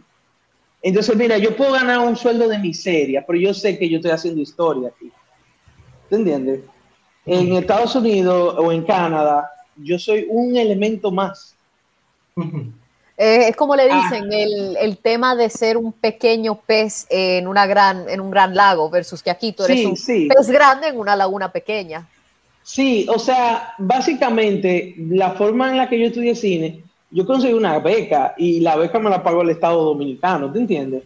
Para poder estudiar cine. Entonces yo no podía irme y, estudiar allá. Y aunque yo mandé eh, eh, todos los meses eh, dinero en dólares para acá. Lo más importante que necesitaba mi país de mí eran mis conocimientos. ¿Te entiendes? Entonces, por eso digo, hay un tema ético y moral. Tú tienes que decidir, yo me siento aquí eh, importante y siento que estoy aportando. ¿Te entiendes? Es la clásica frase de John F. Kennedy. No haga, no, eh, la voy a decir perdón Ask not what your country can do for you. It's not what you can do for your country. A lo mejor, a lo mejor en Estados Unidos, con, quizá ahora mismo o en Canadá, yo estuviera haciendo películas o series de televisión grandísimas, ganando eh, quizás premios internacionales, o a lo mejor yo sería un asistente de producción ganando más que, que un gerente de una fábrica aquí, pero eso, eso, eso verdaderamente a mí no, no me haría verdaderamente feliz, tú sabes. Te entiendo, te entiendo. Y como dicen por ahí, todo el mundo comienza en un call center. Y del call center uno va subiendo, va subiendo. No, o sea, eh, hoy por ejemplo en los Oscars, volviendo a los Oscars, eh, estaban, hicieron algo muy interesante. Ellos mencionaban de cada nominado su humilde origen. O sea, de dónde comenzaron. Y mencionaron uno, que no recuerdo ahora de qué película era, mencionaron que él vendía palomitas en el cine, en un cine, y él estaba nominado al Oscar. ¿Tú me entiendes? O sea, Creo que era el de, el de, el de Mar. El de Mank, sí, sí. Entonces, a lo mejor, mira, me- pa- pa- en mi caso particular, yo, yo trabajé en un cine, ¿tú me entiendes? O sea, eh, Eh, eh, eh, uno que estaba nominado que era telemarketing. ajá, o había uno que Estaba trabajando en un call center. en un call center, exactamente, pero es lo que te digo, a lo mejor en otro país quizá valoraría más mi talento, quizá yo podría, pero yo siento que aquí yo estoy como poniendo y aquí como que me necesitan de verdad, tú sabes, como que, como que me necesitan. Mira, siento que eso que tú has dicho no solamente es oro para, para todos los que nos ven o, o que verán este, este podcast, y siento que a mí me ha tocado también el corazón, porque yo ahora mismo enfrento esa decisión y wow, impactante verdaderamente. Sí creo que lo que se ha hablado aquí es demasiado importante, así que tendré que cuando termine el podcast, que ya es Zack Snyder y su, y su Snyder que nos está quedando chiquito, cuando se acabe el podcast, voy a sacar un corto especial en, en la semana para que lo vean y ver si podemos publicar la charla de ustedes específicamente. Eh, Ronnie, yo Gracias. quiero saber más de la bruja. ¿Y por qué quiero saber más de la bruja? Porque recientemente, en Encuentro de Dibujantes, se armó un debate de si los artistas dominicanos están obligados o no a dominicanizar su arte. Es bastante interesante, si no lo han visto, les recomiendo que lo vean porque se llegaron a conclusiones. A. Pero yo quiero saber desde tu punto de vista, que me hables de la bruja, eh, me hables un poquito del contexto y si se conecta con el tema dominicano también ver cómo podemos debatir un poquito de si el, el dominicano tiene el deber de hacer arte dominicano, aunque sea en una etapa de su carrera. Mira, la bruja, yo puedo decir tan poco de la bruja ahora mismo que, que yo no sé si, si me voy a meter en un lío, Me va a meter en un lío. pero déjame explicarte algo. Déjame explicarte algo, a ver si lo puedo organizar bien. Si tú me ves que me callo de un pronto porque voy a decir algo que no debería decir. La bruja es el... Le dicen el efecto Tom. Holland. sí. La bruja es una conclusión de una investigación antropológica que yo hice durante tres meses en un campo de aquí de Santiago que se llama Sajoma, donde yo hice una investigación profunda de, de por qué en esa zona dicen que tumban brujas y por qué ellos tienen tantas historias de brujas. Yo hice una investigación eh, muy, muy fuerte eh, respecto a eso en, en general de lo que tiene que ver con, con, con eso de las brujas, ¿verdad? El, el resultado de esa investigación me dio paso al guion. Yo creo honestamente que aquí en, en República Dominicana no existe una persona que sepa más de bruja dominicana que yo, a menos que sea una bruja dominicana. Tú sabes. Y cuidado, y cuidado. Sí, Porque en casa de herrero, cuchillo de palo. sí, Cuidado, bueno, no, no sé, no Ten sé. cuidado durmiendo esta noche. Sí, no, no sé. De hecho, aquí en mi casa yo tengo varios objetos que los mismos tumbadores de brujas que me, que me informaban, ellos decían que eran partes de las brujas o cosas de las brujas. Yo tengo aquí en mi casa en exhibición que no lo voy a enseñar porque se usaron de inspiración para la película. Sí, pero son, se supone que son objetos diabólicos. Yo he dormido muy bien. que que. Yo tengo desde octubre durmiendo bien aquí con todos mis objetos diabólicos y no me ha pasado nada. Bueno, pero ni modo. Ni modo. Es- Volviendo a la eso, es, eso es porque a ti te enseñaron a usar los objetos. No vayan con esa cotorra, mentira. Bruja. Exactamente. Al menos que tú Sí, quieras que haya, qué sé yo, de que un conjuro dominicano, algo aquí, aléjate, aléjate de mí. Bueno, bueno, punto Eh, es miren, que- disculpen bien rápido, yo me voy a tener que retirar por la noche, pero nos vemos la semana que viene. Y Eso es que le tiene miedo a la bruja. Yo respeto a la bruja, ¿qué pasa? No, a la bruja yo la respeto, a quienes yo le tengo miedo, yo no quiero saber de los vacá. Y yo digo esto para una amiga en específico, que ella conmigo tiene dos planes. Ella dice, vámonos a Islandia a ir a un volcán, y yo le dije, no, yo te voy a ver de lejos con un par de... Binoculares. Ajá, de binoculares y te voy a avisar cuando haya peligro. Y segundo, vámonos para el campo a buscar un vaca. Y yo le dije, tú sabes qué, yo me voy a quedar bien tranquila en mi cuarto y tú te vas a buscar tu vaca. Así que yo no tengo miedo a ese tipo de cosas. A la bruja yo la respeto. Así que nada, se cuidan y buenas noches. Un Cuídate placer, mucho. Ronnie. Bye, bye, bye. intrigado. Nos eh, vemos la semana que viene. Sí, nos Sí, vemos, entonces- primo. Estoy intrigado con el tema. Continúa, que te tengo preguntas. Sí, sí, no, sigo, sigo con lo del tema de la investigación. Hicimos una investigación sobre, sobre, hice una investigación sobre las brujas, escribí el guion basado en mi investigación y entonces, ok, es, ok, puedo decir eso. Entonces, hay una compañía internacional muy, muy, muy popular que va a ser la encargada de distribuir mi película, La Bruja. Eh, fuera de los circuitos nacionales. O sea, se va a estrenar aquí en República Dominicana, pero también se va a estrenar en esta, vamos a decirle, institución de renombre internacional. Y todo eso es gracias a la autenticidad de la película. Una cosa que yo luché mucho con mi productor, que lo quiero muchísimo, el indio, que él, él tenía un tema porque yo escribí el- en los diálogos de casi todos los personajes en cibaeño, con la I metida hasta, hasta donde le dicen Ciril. Entonces, eh, eh, también trabajé de que, de que se fuera nuestra bruja, o sea, la bruja dominicana. Esta bruja no se coba, tú sabes, no anda de que con una, de que, de que ah, Y es abracadabra, no. precisamente eso es lo que te quería preguntar, porque me da Ajá. curiosidad. ¿De dónde viene la bruja dominicana? ¿Viene de la mitología europea? ¿Viene de mitología de otras partes del mundo? ¿Qué, qué pudiste encontrar respecto a eso? Oh, ok, bueno, nuestra bruja viene de la costumbre rusa de la baba yaga.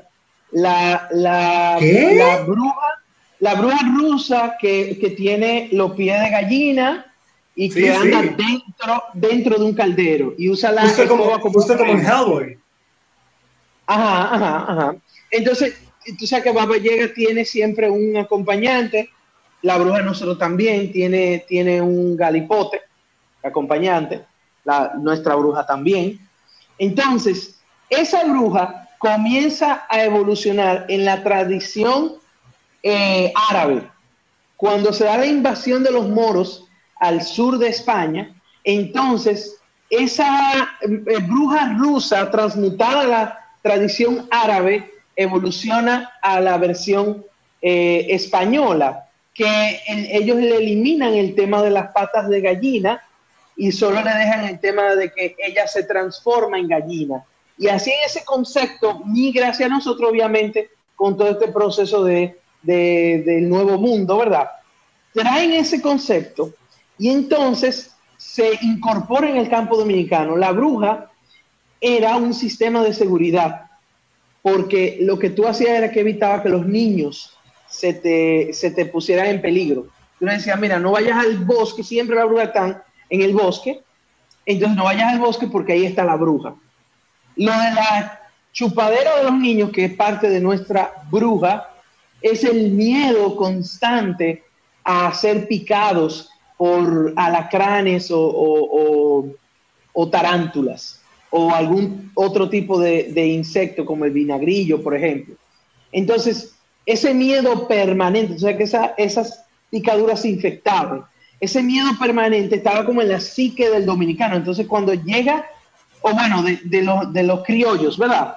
Cuando llega esta bruja de España, se incorpora perfectamente el mito a los miedos que teníamos nosotros aquí, que el, miedo era perder a tus hijos, que tus hijos fueran raptados, el miedo a la vejez, el miedo a que, a que algo te atacara mientras dormías.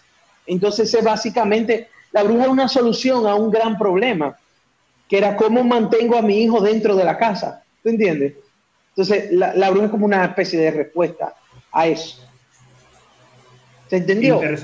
no, interesantísimo, verdaderamente, porque yo, si a mí me preguntaban de dónde venía la bruja dominicana, yo quizás iba a decir que venía, tú sabes, por, por lógica, que venía de, de, de, las, de las costumbres españolas, y quizás lo iba a extrapolar a, a, costumbres más europeas, pero no tanto tan lejos como en Rusia. Interesantísimo, de verdad. Y, sí, nuestra bruja, nuestra bruja, tú sabes, para, para darte un, un, poco de idea, nuestra bruja, en nuestro país existen tres tipos de bruja. Entonces, eh, eh, hay una bruja en el sur, obviamente, que es muy parecida a la bruja de Cibao. Hay un tipo de bruja que es taína, que es de origen taíno, la del sur es de, de, sí, hay una bruja taína y hay una bruja del este que está conectada a los manglares. O sea, que hay tres tipos de brujas diferentes en la creencia de nuestro país. Pero eso está chulísimo, wow. Háblame un poquito, y perdona que, que, el tema me intrigue tanto, de la bruja taína. ¿Es una bruja en la cual creían los taínos o que se deriva de creencias taínas y, se, y es adaptada por, por el dominicano moderno? Mira, el gran miedo de los taínos siempre fue el, el mar, el, el océano. Eh, de hecho, ellos lo tenían eh, manifestado como su infierno. El infierno. Para los taínos el infierno es el fondo del mar, eh, mm. o era, ¿verdad? Entonces, la bruja taína eh, vive en el agua, ¿verdad? Entonces, aquí, en muchas zonas, eh, como no existía la, deforestación ni nada de eso, sino que los ríos corrían libremente y en grandes caudales, se creaban muchos humedales parecidos a los que tienen la zona de, del sur de Centroamérica, eh, que tenían los mayas, ¿verdad? Aquí había muchos humedales, parecido a, um, parecido a los tres ojos, por ejemplo. Había muchos de esos. Entonces, ¿qué pasa? Eh, los, los indios creían que ahí dentro vivían una, una forma de bruja. Eh, era un ser acuático que te hacía un encantamiento y lo que hacía era que provocara, provocaba que tú bebieras agua, tanta agua que te ahogabas bebiendo agua. Una, un híbrido entre la sirena, era como una forma de la sirena, pero este no tenía ninguna connotación erótica como tiene la sirena. ¿Entiendes? Entonces, esta bruja taína que se menciona muy poco en la historia dominicana. Tú no sabes en qué libro fue que yo encontré eso. Encontré más información en, en Puerto Rico que aquí. Entonces, de ahí es que, que está esa, esa bruja especial. Y, y, lo interesante es que esta bruja estaba recubierta en musgo, que a diferencia de la de musgo, o sea, algas, pero, pero musgo acuático, ¿verdad? Y, y, ese era como el concepto. Y, este, esta bruja te, te atraía eh, específicamente, quería a los niños, igual que toda la bruja. Porque ahí es donde yo defino la diferencia entre una bruja, una sirena, una ciguapa. Las brujas atacan específicamente a los niños, tú sabes, porque hay características que se superponen. O sea, la ciguapa y la sirena, para mí son como que de la misma especie, porque atacan específicamente a los hombres.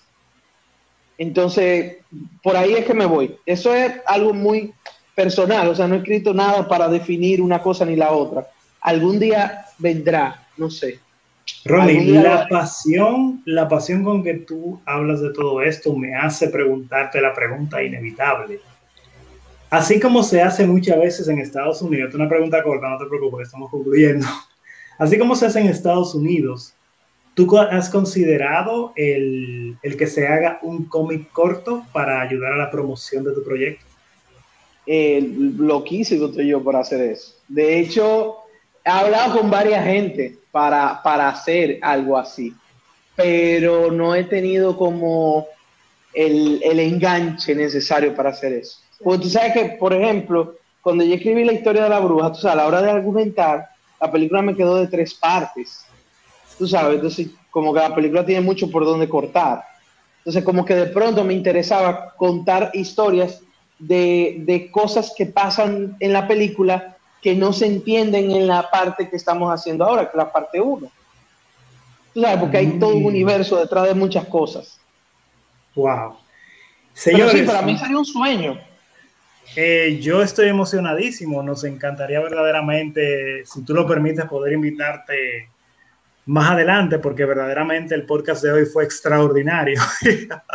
Mira, la forma en que trabajamos. Sí, en la forma en que trabajamos estos podcasts son de media hora, porque como apenas está empezando, tenemos una audiencia de apenas entre, entre 200 a 300 personas.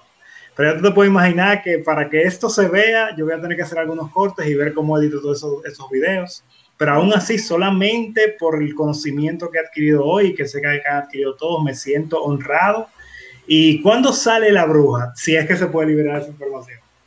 Mira, yo te puedo dar una fecha tentativa que fue la que me dieron los cines a, el año pasado. Yo tengo una reunión en dos semanas con los cines nuevamente, pero la fecha tentativa que me dieron fue octubre de este año. Eh, me dieron un día, pero, pero está muy, muy, eh, han cambiado muchas cosas como para yo poner un día en específico. Pero la película sí queremos, queremos que salga en octubre. Pero vamos a ver qué pasará en esta reunión que tengo próximamente y ahí definiremos. Instantáneamente el cine me diga, saldrá el primer tráiler de la película con fecha. Maravilloso, maravilloso. Eh, ¿Al final se quedó en una sola parte o tiene tres partes todavía? Sí, la película tiene tres partes. De hecho, ya estamos viviendo la parte 2. Ya estamos ya casi llegando a guion, estamos en tratamiento. Y bueno, según mi productor, empezaremos a filmar ya a final de este año. Pero honestamente lo dudo porque es una película mucho más grande que la anterior y requiere mucho más recursos. Entonces, eh, no sé, pero nada, si mi productor dice que se puede, pues yo creo que se puede. Chulísimo, chulísimo. Eh, Sebastián Stubbs dice en los comentarios, curiosidad, Jimmy fue la persona que me entró al mundo del cómic. Saludos por favor, aunque no se acuerde de mí. ah, no. Saludos, Sebastián, saludos. Señores, yo, mira, yo me atrevo a amanecer, pero yo sé que ustedes también tienen su tiempo. Espero porque puedas volver a visitarnos, quizá en un podcast donde se anuncie la versión en cómic de La Bruja. Y sí te digo desde ahora que en comicdominicana.com, en la sección de artistas, tenemos un directorio de artistas del cómic listos para ser contactados, donde puedes ver su arte y el alcance que han tenido, por si te interesa evaluar otras opciones. Eh, es un directorio un directorio que estaremos modernizando con uno de los miembros del podcast, que es programador, donde haremos la primera base de datos de cómics dominicano y al mismo tiempo base de datos de artistas por sus acciones. Seguido esos felices lo haremos llegar y Jimmy, un millón de gracias por invitar a una persona tan fantástica. Eh, siento que soy una persona nueva en conocimiento y bueno, Jimmy, pero aparte de esto, así que ha sido un placer para nosotros estar aquí en, en el en Cultura Podcast, Jimmy Scott. Eh, no, yo voy a decirle que gracias por tener una paciencia y aguantarme este Snyder que acabo de hacer hacia, ustedes. No fue culpa en parte de nosotros. Ya fue de los Oscars. Fue de los Oscars. Que duran más que nunca. Que duran más que nunca y fueron más rápidos que nunca. Valga la Sí, una cosa bastante importante, más adelante me gustaría bastante invitarte a ti, Ronnie, y a ti, Jimmy. Bueno, Jimmy, ya, ya tú eres parte de esto, tienes que invitarte es que, bueno, los premios Eisner, que son los premios de la industria del cómic, son un premio que creo que en el país nunca se ha documentado de manera adecuada. Lo más lejos que se ha llegado fue cuando yo me puse a hacer una lista de todos los nominados. Así que sería interesantísimo que ya sea este año o el que viene, organicemos un grupo de, de mentes para que sea una persona que como quien dice, cada, cada ganador lo lea una persona y de su reseña. Vamos a ver si eso se logra. buenísimo. Buenísimo, pero que no sea un Snyder. bueno, cuídense mucho, señores. Un placer hablar con ustedes y será hasta la próxima, amigos de Cultura Cómic. hasta la próxima. Cuídense, muchachos.